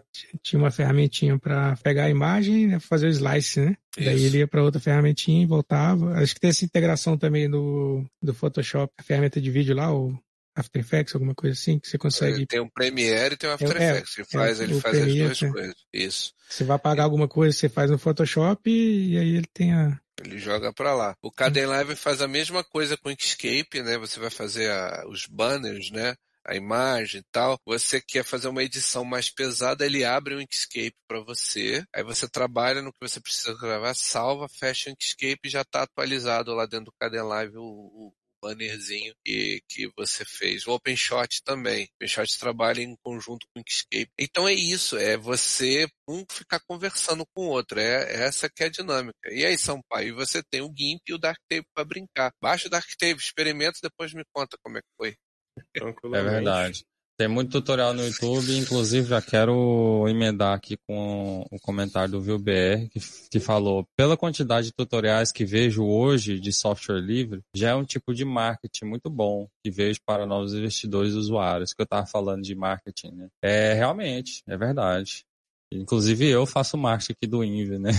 aqui no canal. E é verdade, principalmente quando é uma pessoa bem conceituada, né? Que fala sobre algum software livre assim. De certa forma é um marketing muito bom e está contribuindo para sair desse monopólio das grandes corporações. É isso. Mas e aí, Sampaio? Qualquer coisa, você me chama lá e a gente conversa sobre o Darktable e vai te converter. Não, assim, eu não tenho apego emocional nenhum ao programa do pacote da Adobe. O que eu tenho é que, em, em partes, eu sou refém disso em alguns casos. Então, por exemplo, se eu tiver algum trabalho e quiser mandar para uma gráfica, eu já tive que falar, olha, você vai me mandar no formato tal da seguinte maneira. E eu não posso mudar isso. Ou então você me manda e eu mesmo refaço aqui do jeito que eu quiser. Mas, do contrário, você vai mandar nesse formato. Você vai usar esse arquivo aqui, ou esse programa aqui, você vai mandar. Então, assim, uh, existe essa essa questão também, porque eu, por exemplo, que não trabalho para alguma empresa específica, eu sou refém em alguns casos desse tipo de coisa. Então essa questão, essa questão de gráfica, eu sempre ouvi essa essa parte, né? Desde a época que eu não usava software livre, né? Se você não tem um CorelDRAW, eu não consigo imprimir coisa, mas a, mas a produtora aqui usa Illustrator, como é que eu faço? Eu não sei, eu não sei. Ele responde assim, né? Com as gráficas online, que elas estão com a evolução da gráfica digital em si, né? Hoje em dia, a impressão offset está chegando ao ponto de não precisar gerar fotolito, né? Já tem fotolito digital. Eu fiquei impressionado. Vi uma demonstração disso, né? Fotolito digital. O próprio cilindro, ele, ele se adapta e começa a girar como se tivesse uma chapa de fotolito ali. Isso está diminuindo bastante. Qual é o meu conselho, Sampaio? Procure gráficas de grande porte por dois motivos específicos. Primeiro, você não passa esse perrengue. E segundo, com certeza o preço é mais barato, porque o cara compra papel em lote, ele compra tinta em lote, ele compra sei lá o que em lote, é, verniz em lote, e ele consegue preços muito mais baratos que a gráfica de médio e pequeno porte. Certo? Se você quiser, até depois passo três que eu trabalho direto. Eu só tenho que mandar o PDF X1 lá para ele, eles se viram lá. É, eu, pode mandar sim, eu agradeço. Eu acho que essa, essa parada que você tá, essa empresa que tá trabalhando ali tá ultrapassada, porque isso não existe hoje mais não, sabe? Tipo, você manda em PDF, em RGB você converte lá para você e tal. É, assim, claro que é, essa questão de cor aí já é, assim, se der ruim lá na impressão, é, assim, a culpa é sua, né? Mas enfim, você pode. Ah, Não, mas é, é, hoje em dia ainda tem sim marca é, gráficas que você só consegue desenhar a máscara para colocar um verniz se for no CorelDRAW. Aqui em Goiânia, pelo menos, ainda tem algumas que são assim. Então vamos lá, vamos lá. Atual Card, que é uma, e a Print. Pronto. É, vocês não precisam de mais gráfica nenhuma. Não estou ganhando um centavo para fazer isso. Mas são as que eu trabalho. Elas fazem vernil localizado. Coisa. Inclusive, tem materiais que essas gráficas não, não, nem sonham em fazer. Meu cartão ele é feito de PVC. É bem legal, ele faz um efeito bem legal por causa disso. Tem toda uma textura. E assim, é preço que as quase equiparada ao cartão de gramatura alta, entendeu? Porque eles têm bastante saída. Inclusive, vocês vão ter, na, tanto na atual card quanto na print, vocês vão ter acesso a materiais muito diferentes e produtos já prontos muito diferentes. É só estampar lá o teu, o teu arquivo e tudo sair da PDF X1A. Pronto, acabou. Ele não quer saber o que, que você está usando na outra ponta. Então, Sampaio, de repente é uma solução para você. É, o preço é muito equiparado, assim, muito parecido com as gráficas de médio e pequeno porte. É, às vezes, e tem, tem, dependendo da tiragem, sai até mais barato. É o atual card e print. São as duas que eu trabalho direto. Camisa é de mona. Se perguntar, ah, camisa, estampa, coisa de mona também. PDF X1A, eles vão lá fazer as telas, fazem um silk digital vai. São essas. E consegue trabalhar é, no Brasil inteiro também? Brasil inteiro. Brasil inteiro. Uh, todas as três, ou você, eles entregam via Sedex normal, correio normal, ou eles têm lojinhas no Brasil inteiro, vai e você pega na lojinha. Eu costumo fazer tudo e pedir para entregar no centro, aí eu vou numa ida no centro com a mochila, boto tudo na mochila e parto. Assim. Não tem essa comodidade. Acho que, que o primeiro passo, né? Eu sei que a gente falou aqui de 10, 15, 20 anos atrás, é, mas independente é, da quantidade de tempo, o primeiro passo é essa quebra de paradigma e você começar a entender que é o software, é, o software que você usa, é, você pode procurar por alternativas e nem sempre ficar preso ao status quo, né? Tipo, o que a indústria está mandando. Você pode eu, por exemplo, por várias vezes eu, eu chegava na entrevista de emprego e, e aí eu falava assim, eu tenho a possibilidade de usar Linux aqui, porque eu, eu prefiro não usar Windows. E aí por muitas vezes eu consegui essa é, regalia, vamos dizer, né? É, e aí a, a, a, com os poucos, né, aos poucos, é, hoje, por exemplo, a, plataforma que eu uso para escrever código, ela é open source. Na verdade, eu acho que eu sempre usei plataforma open source, né? A gente comecei com o Eclipse, é, finado Eclipse, e depois fui pro NetBeans, e agora eu tô com, com VS Code, que é da Microsoft, mas é, é open source. Microsoft, depois que, como o Hells falou no começo da live aí, depois que trocou o CEO pro Satya Nadella, teve um incentivo maior para open source. Aí. E aí, quando você começa a ter mais familiaridade com as alternativas e como é, é, interessante porque isso até muda a forma de como você produz o seu trabalho, né? A gente citou aqui vários tipos diferentes de trabalho criativo. E quando você trabalha com criação, acho que é importante você é, abrir sua mente e aí, quando você está usando uma ferramenta que não é a ferramenta que todo mundo usa, você é obrigado a ter a sua mente aberta e pensar em alternativas. E isso vai te colocar bom, como, te, te, posicionar como um profissional é, diferenciado do mercado. É, é, é, inevitável isso aí. E aí, eu acho que as coisas vão acontecendo de maneira natural, né? Você começa a perceber alternativas, aí você começa a ver o mercado é, de trabalho com uma forma diferente. Talvez, se você tiver uma veia empreendedora, você consegue ver ali uma oportunidade de empreender. No, na minha palestra que eu falei sobre as 15 maneiras de ganhar dinheiro com software livre, muitas delas é, é através do empreendimento, né? Você criar ali algum, algum tipo de empreendimento. Esse, esse processo, ele é muito de, um processo que,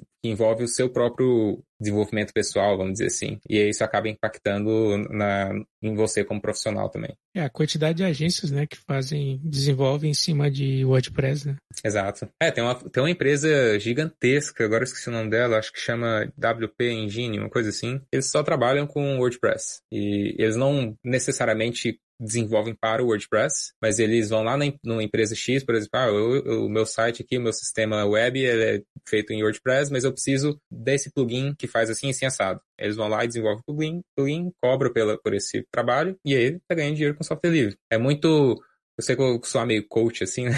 Mas depende muito de você, assim, você enxergar formas de você é, inovar com alternativas que não são as alternativas que todo mundo está usando. Eu quero Agradecer ao Vil BR aí, que tá aí fazendo umas perguntas legais, interagindo aí na, na live. E elogiou a live, falou que a live é muito boa. E eu tenho uma pergunta pessoal para você, Chado. E você trabalha aí na, mais na parte do código, né? Você falou da, da parte criativa, como eu e o Cadu Nico e, e também o Sampaio, né, da parte criativa, você tem uma noção de como funciona essa, esse mundo aí? De como, como o software livre é aí e tal. Você já falou sobre a, as licenças, né? Que o pessoal não tem essa cultura do, igual do Brasil, né? De piratear e tal. Se na realidade é, que você vê no dia a dia. Só curiosidade. Você fala na, na, os profissionais da área de criação? Isso. Conheço pouco, né? Mas quando se trata, por exemplo, de Estados Unidos, eu, eu não, nunca morei nos Estados Unidos, pretendo não continuar assim. É, mas é, o, que eu, o que eu conheço dos Estados Unidos, de pessoas que trabalham lá, é que é muito se vira aí. Então, você que se vira, e se você se virar, então você pode usar a ferramenta que você quiser. É, então, eu conheço é, fotógrafos que vão usar é, o Darktable, né, como foi falado aí, estava tentando lembrar o nome, não, não consegui. É, o DaVinci Resolve para vídeo, é, GIMP, Inkscape é, para é, gráfico e tudo mais. Então acaba que na parte de criação é meio que você que, que toma conta. É, aqui na Irlanda é um pouquinho mais, é um pouquinho menos você que se vira, então às vezes a empresa ela vai querer ter a sua ferramenta ali, porque na Irlanda a, a União Europeia é mais séria em relação à, à legalidade, né? Tem um pouco de lei mais restritiva nesse sentido. Então as empresas elas têm uma preocupação maior com pirataria. Então elas vão estar, tá, se você está trabalhando na empresa, primeiro você não vai fazer hora extra igual é, os Estados Unidos costumam fazer, né? Você vai trabalhar suas horas certas, a gente vai te pagar na hora certa. Essa preocupação maior com a legalidade e aí você vai ter que usar o programa que eles licenciaram. O que é uma, um ponto para você estar tá sempre estudando, porque às vezes você trabalhou a vida inteira com esse programa X, e aí você vai trabalhar na empresa Y e tem que usar o, o programa deles. E aí depende muito de empresa. Na questão de web design, né, ou seria, eu não sei como é que é o termo, é, tipo quando você é design para aplicativos web, né? No, no, meu caso, eu trabalho diretamente, como eu sou desenvolvedor front-end, eu vou estar trabalhando diretamente com alguém que faz o design. É o é... XUI designer. Isso. O XUI designer. UX. Exatamente. É o... UX, UX UI. E essas pessoas, ela, no fim das, das, contas, hoje não existe esse negócio. Antigamente eh, tinha a questão do pixel perfect, né? O cara tinha o design ali no Photoshop e você tinha que fazer o design exatamente como era aquilo. Hoje, na, eh, na, na comunidade de front-end, existe é, ferramentas de, eles chamam de tem, tipo, os componentes já, já estão todos envolvidos. Então, o botão é aquele botão, é, o formulário ah, o design, é aquele formulário. Design System, né? O design, design System. system. Exatamente. design System. Figma você consegue importar seu design system, então tem essa. Você faz o botão problema, e ele já né? dá o é. código, né? É isso que é. vocês querem dizer, né? É só, só complementando aí a resposta do Sheldon, eu tenho um amigo que ele já trabalhou na Irlanda também, né? E ele trabalhava naquele estúdio onde faz o Incrível Mundo de Gumball, né? Aquele desenho lá. E ah, ele, ele trabalhou lá como administrador de sistema, né? Então o pipeline deles lá tem, tem bastante ferramenta de software livre também, né? Tipo Linux. Nos servidores no geral, né? Aí é meio que unanimidade, né? Só, só para finalizar a, a que eu estava falando, a questão do. Então, o UX, UI designer, ele acaba que, como o design system já está desenvolvido, é meio que fazer um Montar mosaico ali, né? É. Então você só um cola, né, safado? Na verdade, nem isso. É, nem isso. Eu, só olho e, e o, o, código já tá ali meio que pronto. Então, eu não, eu não sou uma pessoa de design porque eu não preciso aprender nada de design. O design já tá pronto. A pessoa que trabalha com design, né, o UX, UI designer, é, ele também não vai ter o design de uma ferramenta super pesada, porque ele vai só fazer o quebra-cabeça de, de componentes. Então, o que eu vejo, né, eu trabalhei aqui na Irlanda em três empresas, né, a GitLab, a AWS e a Smartbox, que é uma outra empresa é, mais conhecida aqui na Europa. Todas essas três empresas, a ferramenta que você quiser usar é a ferramenta que você vai usar.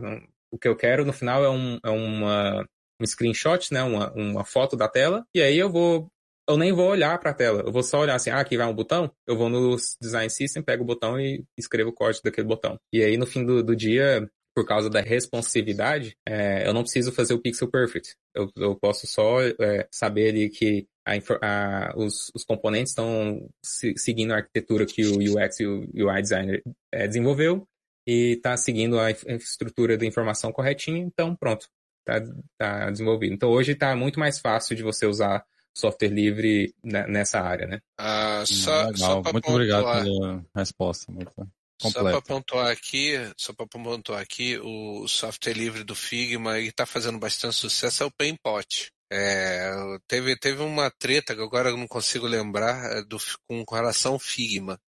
Então, os, os, usuários Figma mais coisa, tudo pularam para o Painpot. Então, aí estavam falando de software livre online, né, na nuvem, o Painpot ele é na nuvem, tá? Oh, tá bacana, bem redondinho. É, Painpot. Eu boto, eu vou botar aqui no chat então. Não conhece? Eu já achei. já achou? Então bota aí no. no não, você não tá assistindo meus vídeos, não. Eu vou te excluir da live. Eu sei que você fez um vídeo de paintball. Derruba o Shadow. Né? eu fiz. Você fez, eu vi o vídeo. é bonitinho, tá redondinho, é um software livrezinho jeitoso, sabe? E o mais legal é que você trabalha colaborativamente com ele, né? Ele tem a comunidade dele online. E aí o cara criou uma coleção de botões, de elementos de, de, de coisa. Eu falei, pô, isso é legal. Você, você vai e adiciona no teu projeto e passa a usar. É bem legal sim, é bem legal mesmo eu tô, eu tô com alguns favoritos lá que eu, que eu uso. E aí. Muito bom mesmo. É interessante, bem interessante mesmo. E tem como fazer rodar no seu próprio servidor e tal, né? Uma alternativa bem sim, legal. Sim. É, ele foi. A, a, o Figma foi adquirido pela Adobe, não foi? Uma coisa foi. Assim. Foi. É, eu acho foi, que mas aí, aí a Adobe fez alguma coisa que agora eu não lembro. Eu juro que eu não lembro, tô ficando velho. E aí o pessoal do Figma tá meio chateado, é uma, uma boa leva foi pro Painpot, aí o Painpot ganhou o corpo agora. Ele tava lá no cantinho, esquecido, de repente ele tomou corpo. É, o que eu tô sabendo agora é que tem aquelas variáveis lá, né? Que você tem a nova funcionalidade do Figma, só que é só é, assinante premium que tenha essa funcionalidade. Então, tipo assim, meio que te obriga a usar, sabe? A pagar a assinatura. Então a Adobe tá dando esses, esses checkmate aí pra você assinar o serviço deles, né? Eu acho, acho que essa que foi a treta, acho que você já definiu, Alemão, você lembrou aí. Eu acho que era, foi hum. isso. Aí o pessoal correu pro Painpot. É. É tipo umas variáveis que se o nome exato, deixa eu ver se eu lembro aqui. Até um exemplo interessante, eu vi que o Painpot tem como você é, hospedar você mesmo, né? Com e tá, dá até a opção do Docker. E aí tem uma história interessante que o Docker tem a sua, tinha a sua parte ali é, open source. E eu não lembro também qual foi a treta, mas hoje existe o Rancher Desktop, que é uma versão software livre do que faz a mesma coisa que é a containerização, né? E aí essa é uma versão é, livre. Eu botei, pessoal, no chat aí do, do, do canal o, o, link do Painpot, tá ali. painpot.app. Beleza. Explicando, vocês explicaram por alto sobre essa questão, essas entrelinhas, né? De quando o código é é livre, não é e tal, assim, para uma pessoa mais leiga entender um pouquinho melhor se vocês quiserem continuar esse assunto, entendeu? Igual o Sheldon deu o exemplo de onde ele trabalha, que uma parte do código é você pode copiar, não pode, enfim. Vocês explicaram? É. Ficou bem explicado já ou vocês querem então, coisa? Ah, eu posso, posso falar um pouco mais. É, Toda, todas as, as licenças open source, elas são software livre, né? É, elas não são copyleft, mas podem, elas estão todas é, software livre. E a GitLab, ela tem a sua parte software livre. É, a gente não usa o termo software livre porque, a grosso modo, a diferença de software livre e open source, ou código aberto, é que o software livre, ele é focado na, na filosofia, na liberdade é, mais pura, e o open source, o Cadonica falou no começo, né? É mais, mais focado, o open source, o código aberto, ele é mais focado na comunidade e no mercado, na, na popularização do software. É, e existe um debate muito grande é, sobre isso. Inclusive, um, um, ponto histórico interessante que o, software, o, o código aberto, ele, ele veio da comunidade do Debian, né? No meado ali da década de 90. É, então, para o código, para o software livre, ser livre ou ser de código aberto, apesar do, do nome falar código aberto, não necessariamente você abrir o código significa que o, que o software é livre.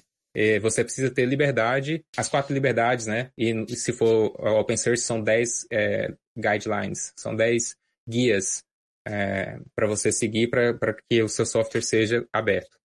Então, vou dar um exemplo da GitLab, é, que, na parte é, paga, a parte que não é livre. Você tem direito de acessar o código. Hoje todo o código não livre da GitLab ele é acessível, você pode ler, você pode estudar, você pode mexer na sua máquina dele, só que você não pode distribuir para ninguém, você não pode usar ele de maneira comercial, e se você fazer isso, né, se você distribuir a GitLab, a parte não livre, se você distribuir ela, você pode incorrer em uma multa. E no Brasil isso é um pouco, por isso que eu trouxe o, o tema da pirataria no começo, no Brasil isso é um pouco é, desconhecido, porque a gente é acostumado, como for falar, o brasileiro é malandro, né? A gente é acostumado a, tipo, ah, se tá disponível ali, eu vou só pegar e usar e, e é isso aí mesmo. É, mas na prática não é bem assim. Então, o código está disponível não significa que você tem todas as liberdades. E então, a licença da GitLab, você pode, inclusive, contribuir para a parte é, não livre. Aí você para para pensar, mas eu posso contribuir, então, como que ele não é livre? É porque é o momento que você contribuiu, você doou gratuitamente o seu tempo para GitLab.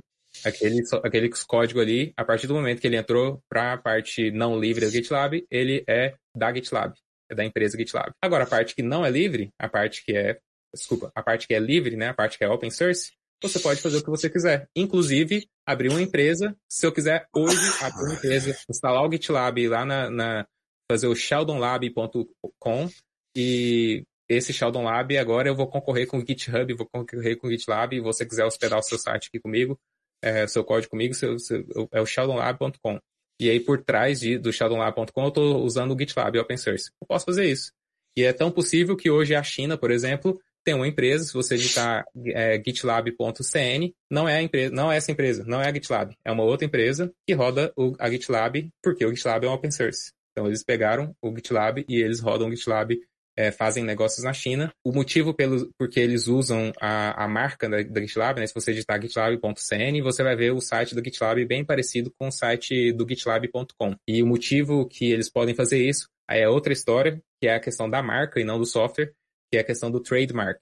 Né? Então, a, a GitLab, como empresa, ela fez uma parceria com essa outra empresa lá na China, e aí eles usam a mesma marca que a gente. Mas essa é a única parceria que eles têm. O resto, todo o modelo de negócio, todas as coisas que eles fazem, é liberdade deles, porque a GitLab é open source e aí eles podem fazer isso. Se uma outra empresa fizesse isso e usasse o código que não é livre, a gente podia ir lá e processar a empresa. Então é mais ou menos, é uma questão mais legal do que na prática. Na prática, se o código estiver disponível, você pode ir lá e fazer o que você quiser com ele. Mas a questão legal é que se o código estiver aberto, mas a licença não te permitir, vou te dar um, um outro exemplo é, prático. Se você pega o seu código, você escreveu um, um, aplicativo bonitinho, colocou lá no GitHub, e aí por algum motivo você esqueceu de colocar a licença. Quem já mexeu com código aí, é, você cria uma, o, o, seu repositório ali, né? Você tem a opção de escolher a sua licença, qual licença que o seu código vai usar. Se o seu código utilizar uma licença é, nenhuma, tipo, não, não existiu o arquivo licença, significa que o seu software não tem licença.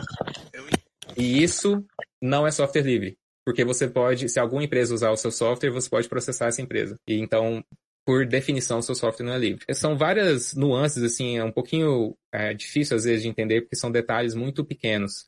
E geralmente na prática não significa nada. Mas essa é a diferença entre código estar tá disponível e o código ser livre ou o código ser open source. Tanto é que quando você não especifica a licença lá no, Git, no GitHub, né? Você tem a licença padrão do GitHub, que é o que o Sheldon especificou aí, né? Esse foi um dos motivos, essa questão de, de marca registrada, né? Foi um dos motivos que o Linux registrou a marca Linux, né? Porque outra pessoa podia ir lá registrar e usar ela, né? Exato fez isso exatamente por exatamente para não, não ter esse problema, né? É, hoje tem a, a Mozilla, por exemplo, tem o Firefox, né, que é o, navegador aí da, da Mozilla. É, você pode e tem várias versões aí do Firefox, mas a, a, a marca, né, o, o, logotipo do Firefox, ele é da Mozilla, da empresa que chama Mozilla. Então, você não pode pegar o Firefox hoje, modificar ele e distribuir usando o logotipo da Mozilla. Tanto é que, por exemplo, no, na, no Debian, por muito, muito tempo, o Debian usava outro logotipo. É, porque eles queriam ter a liberdade no de modificar o Firefox. IceWeasel, né? IceWeasel, exatamente. É, no, no Chrome, no Google Chrome é, é o Chromium, né? Exatamente, porque a logo do Chrome, ela é, um, ela é propriedade da, da Google. Então, você não pode usar o Chrome é, apesar de todo o Chrome ele ter. Hoje, hoje em dia já não é mais assim, porque a Google colocou muito software proprietário dentro do Chrome mas 90 e tantos por cento do Chrome ele é código aberto. E aí, se você quiser usar o Chrome 100% código aberto, você usa o Chromium, que é uma, um fork, né, uma cópia do Chrome, só que é, código aberto. Que já foi construído em cima do outro engine, né? Que ele foi escrito em cima do WebKit, que era feito pela Apple, mas que era já Exatamente. Né? Que inclusive a gente já entra em outra parada que é parecida, que a gente já pode fazer até outra live depois, que é sobre propriedade intelectual, essas coisas, né? É um assunto interessante também. que acho que está entrelado aí com, com esse assunto. Mas deixa É, para é- outra live, que a gente já tá para duas horas e meia. É, só, só para citar um outro verdade, exemplo nessa questão de licença, a gente tem, na questão de conteúdo, tem a licença Create, Creative Commons, que é uma licença conhecida aí por ser livre, porém tem uma das versões delas que não é livre, que é a versão é, non-commercial, que basicamente fala que se você usar esse conteúdo, você não pode comercializar, e isso não é software livre. Se você tiver acesso ao código e esse código ou conteúdo é um conteúdo livre, de acordo com as, as linhas de guia da, da Open Source Foundation ou da Free Software Foundation, você tem que ter o direito de pegar esse software e, e comercializar, mesmo que ninguém compre. Porque, ah, eu tenho a versão gratuita, por que, que eu vou pagar? Eu tenho que ter esse direito, eu tenho que ter essa liberdade. Então, se você, se algum software que é, você usa ele não te permitir você comercializar ele, esse software não é livre. Pois é, muito legal a sua explicação, Shod. Muito obrigado pela essa aulinha, essa palestrinha. e eh, eu acho que a gente pode encerrar, né? Já são duas horas de live. Eu quero agradecer demais vocês por ter participado. É, agradecer demais quem ainda tá aí. Tem cinco pessoas aí, cinco sobreviventes. Então, só dois que saiu. Então, foi uma taxa muito pouca. Muito pouca mesmo. Eu acho que chegou no máximo de oito aqui, ou dez. Então, Considerações finais, hein? quais são as considerações finais para você ganhar a notinha? Vou dar nota 10, 8. Vocês querem comentar alguma coisa? Ou não? Use, use software livre. Use software livre, é legal. Entendeu? É um software que tem uma filosofia por trás, não é só apenas um programa, um monte de código, eu, coisa. Ele tem toda uma filosofia que você pode aplicar no seu dia a dia e a premissa do software livre é ajudar o próximo. Então, nós, militantes do, do movimento, a gente tem uma necessidade compulsiva de ajudar. Pode perguntar para quem já entrou em contato comigo, o alemão já entrou. Oi, Cadu, tudo bem? A primeira coisa que eu respondo, como é que eu posso te ajudar? Né? A primeira É. resposta que eu dou. Então, é, façam, é bem legal. Tá? É, e tem programas bem legais. Então, vale muito a pena. Essa é a minha consideração final. Use software livre, sempre. A minha consideração final é usem software livre também, que a sua máquina agradece, os seus dados principalmente agradecem, que eu acho que pode ser uma outra live também, falar sobre. é, inclusive, eu, eu citei muitos serviços online aí, né? Então a gente pode citar, tipo assim, é, se é de graça na internet, tem alguma coisa ali que, né? Enfim, tirando o Pempote, né, que a gente falou, que é Quando você não paga, você é o produto, né? é, quando você não paga, você é o produto. Então, enfim, a gente pode ter feito outra live sobre isso, sobre a propriedade intelectual também, que está atrelada a esse que a gente falou aí de software livre, né? Que acho que é parecida a ideia. Inclusive está bem alta por conta das IAs, né? Que tá, tipo, muito, muita IA está sendo acusada de tipo, roubar o estilo de artista e tal e tipo, disponibilizar de graça na internet. Tá? Tem os, Só- os collabs da vida que você pode rodar, e nem precisa de ter uma máquina super foda para fazer. Inclusive eu já usei o Stable Diffusion aqui, né? Google Colab, então. é, enfim, fica para outra live, já fica aí. Quem quiser participar já está convidado. A gente chama Falando mais um especialista na área. Só, só um instante, falando em IA, a Mozilla Foundation também está desenvolvendo uma IA, só que é uma IA livre, tá? Então, Ah, legal. esse período inicial das IAs proprietárias está com os dias contados. Oh, que notícia maravilhosa, hein? Valeu. Legal. É, o, meus considerações finais, eu acho que, a princípio, né, a, a introdução no software livre, eu acho que é muito bacana pela curiosidade. Sou uma pessoa muito curiosa e eu acho que a curiosidade é algo interessante para ser introduzir, né? você conhecer, abrir sua mente para outras, para alternativas do que você está usando hoje. Você começa assim e depois você descobre que a comunidade é incrível. Eu também eu falo da mesma coisa que o Cadu falou aí também. Todas as comunidades que eu já participei de todos os projetos de software livre, eu nunca tive uma experiência ruim. E por fim, é, isso pode abrir portas para a sua carreira profissional também. Eu acho que, que tem esse, esse lado aí, o lado filosófico, o lado do seu desenvolvimento intelectual e o lado financeiro, né? Porque, afinal de contas, tem que pagar as contas no final do mês. Eu quero agradecer a Maria aí. Falou que a live muito boa. Deu parabéns pro pessoal aí. Obrigado, Maria. Maria, depois entra lá no canal dela, fala sobre a, as viagens na Europa, os, os lugares chiques para você visitar. Bem legal. Inclusive a, a, intro do canal dela foi eu que fiz, viu? Então, mais um motivo para você entrar lá. Infelizmente não foi feito em software livre, mas, enfim, quer dizer, 50% foi feito, porque eu fiz os sketches, é, frame a frame, inclusive. Os objetos, né? É, foi feito em software livre, só, só foi animado no, no After Effects, que eu não lembro mais o motivo do porquê eu animei no After Effects, mas não tinha necessidade. Enfim, ah, lembrei. É porque eu estava fazendo um curso que eu queria pegar um certificado e aí eu aproveitei essa intro e usei como provinha lá, entendeu? Pensei, ah, aqui, ó, tá. Aí, enfim, mas pra ter sido feito em software livre 100%. E Sampaio, tem alguma consideração final aí? Eu achei bem bacana, pena que eu não pude agregar muita coisa, muita coisa igual a nada, mas tudo bem. E legal, mano. É, eu, pelo menos, eu gosto de ter essa noção de gente que trabalha bastante com esse tipo de coisa. É, algumas coisas eu não consegui acompanhar o raciocínio, né? Mas, pô, achei bacana. O projeto é bacana, a iniciativa é bacana e, como eu falei, cara, é... software livre eu acho bem, bem legal. Não uso alguns por certos motivos, mas, no geral, eu gosto e aprovo. E, como alguém falou aí, eu não vi quem foi na real. É, quem tiver curiosidade, teste. Bacana. É, muito obrigado você por ter participado também, pela sua disponibilidade aí. A gente podia estar tá jogando um Dotinha, né? Main é, já, já, perdemos, já perdemos sim. Por que colocou um Main Já perdemos Agora, 5, já quem... podia perder 10 logo. Agora quem tá falando grego é eu e você, pra eles aí. Ah, main main o que que é isso? Enfim, são os heróis lá do jogo. e aí, Sebastião, e você? Cadê? Quero ver seu rosto. Aê, voltou o rosto. Quero ver teu bigode. Mais uma vez. É, de consideração final, acho que dá para dizer que tem muita alternativa aí. A gente pode. Tem muita coisa que a gente possa ver. Quem tiver curiosidade, tem uma comunidade forte por trás que vai ajudar, né? É, eu, eu participava daquela Vivo Linux, né? Então tem muita gente que eu trocava bastante ideia que eu nunca vi pessoalmente, nem é exatamente por esse, esse sentimento de comunidade, né? É isso aí.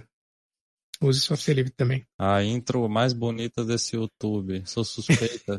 Sim, Maria, que a viagem já falou. Ô Maria, eu queria dizer não, mas eu sou suspeito também, mas a sua intro foi uma das intros que eu fiz que mais achei legal de todo o meu portfólio. Tá? Fica aí registrado. Então, então beleza. Então é isso. Vamos encerrar. Mais uma vez, obrigado. A gente já tem dois assuntos aí, né, que eu, que eu falei. E depois a gente marca, chama mais alguns especialistas também na área. E mais uma vez, muitíssimo obrigado a todos, a quem está assistindo, quem assistiu, quem vai ouvir ou assistir posteriormente. E um abração, principalmente pro Sheldon aí, que já está madrugando, tá com a mesma cerveja, já tem duas horas, você tá me dando Acabou. Tem que pegar outra. então, é isso. A primeira live, não sei como é que encerra, só dá tchau e é isso, né? Só dá tchau. É isso. Então, tchau. É hora de dar tchau. É hora de dar tchau. importante, importante é apertar o botão de encerrar a live, que senão vai sair você indo pro banheiro aí depois. Beleza. Então. É mais comum que você imagina. então, encerrando em 5, 4, 3, 2, 1. Falou, galera. Até. Falou. Vamos ver, será que deu certo? Vamos ver. Demora uns. Acho que uns 30 segundos pra aparecer aqui. Vamos ver. Ó, parece que tá, tá ao vivo ainda, hein? Sério? Eu é, acho que a gente tá ao tá vivo. Tá ao vivo ainda, tá ao vivo Tá ao vivo, estamos ao vivo ainda. Tá aí, stream progress aqui. Eu acho que é só. O, só... o alemão só desligou a ligação, mas não desligou é, ele a saiu aqui né? do, do, Não, e se ele saiu da, ele saiu da sala, ferrou, a gente não tem como encerrar por ele. Aqui, ó, É, parar a transmissão ao vivo. Peraí, vou tentar aqui.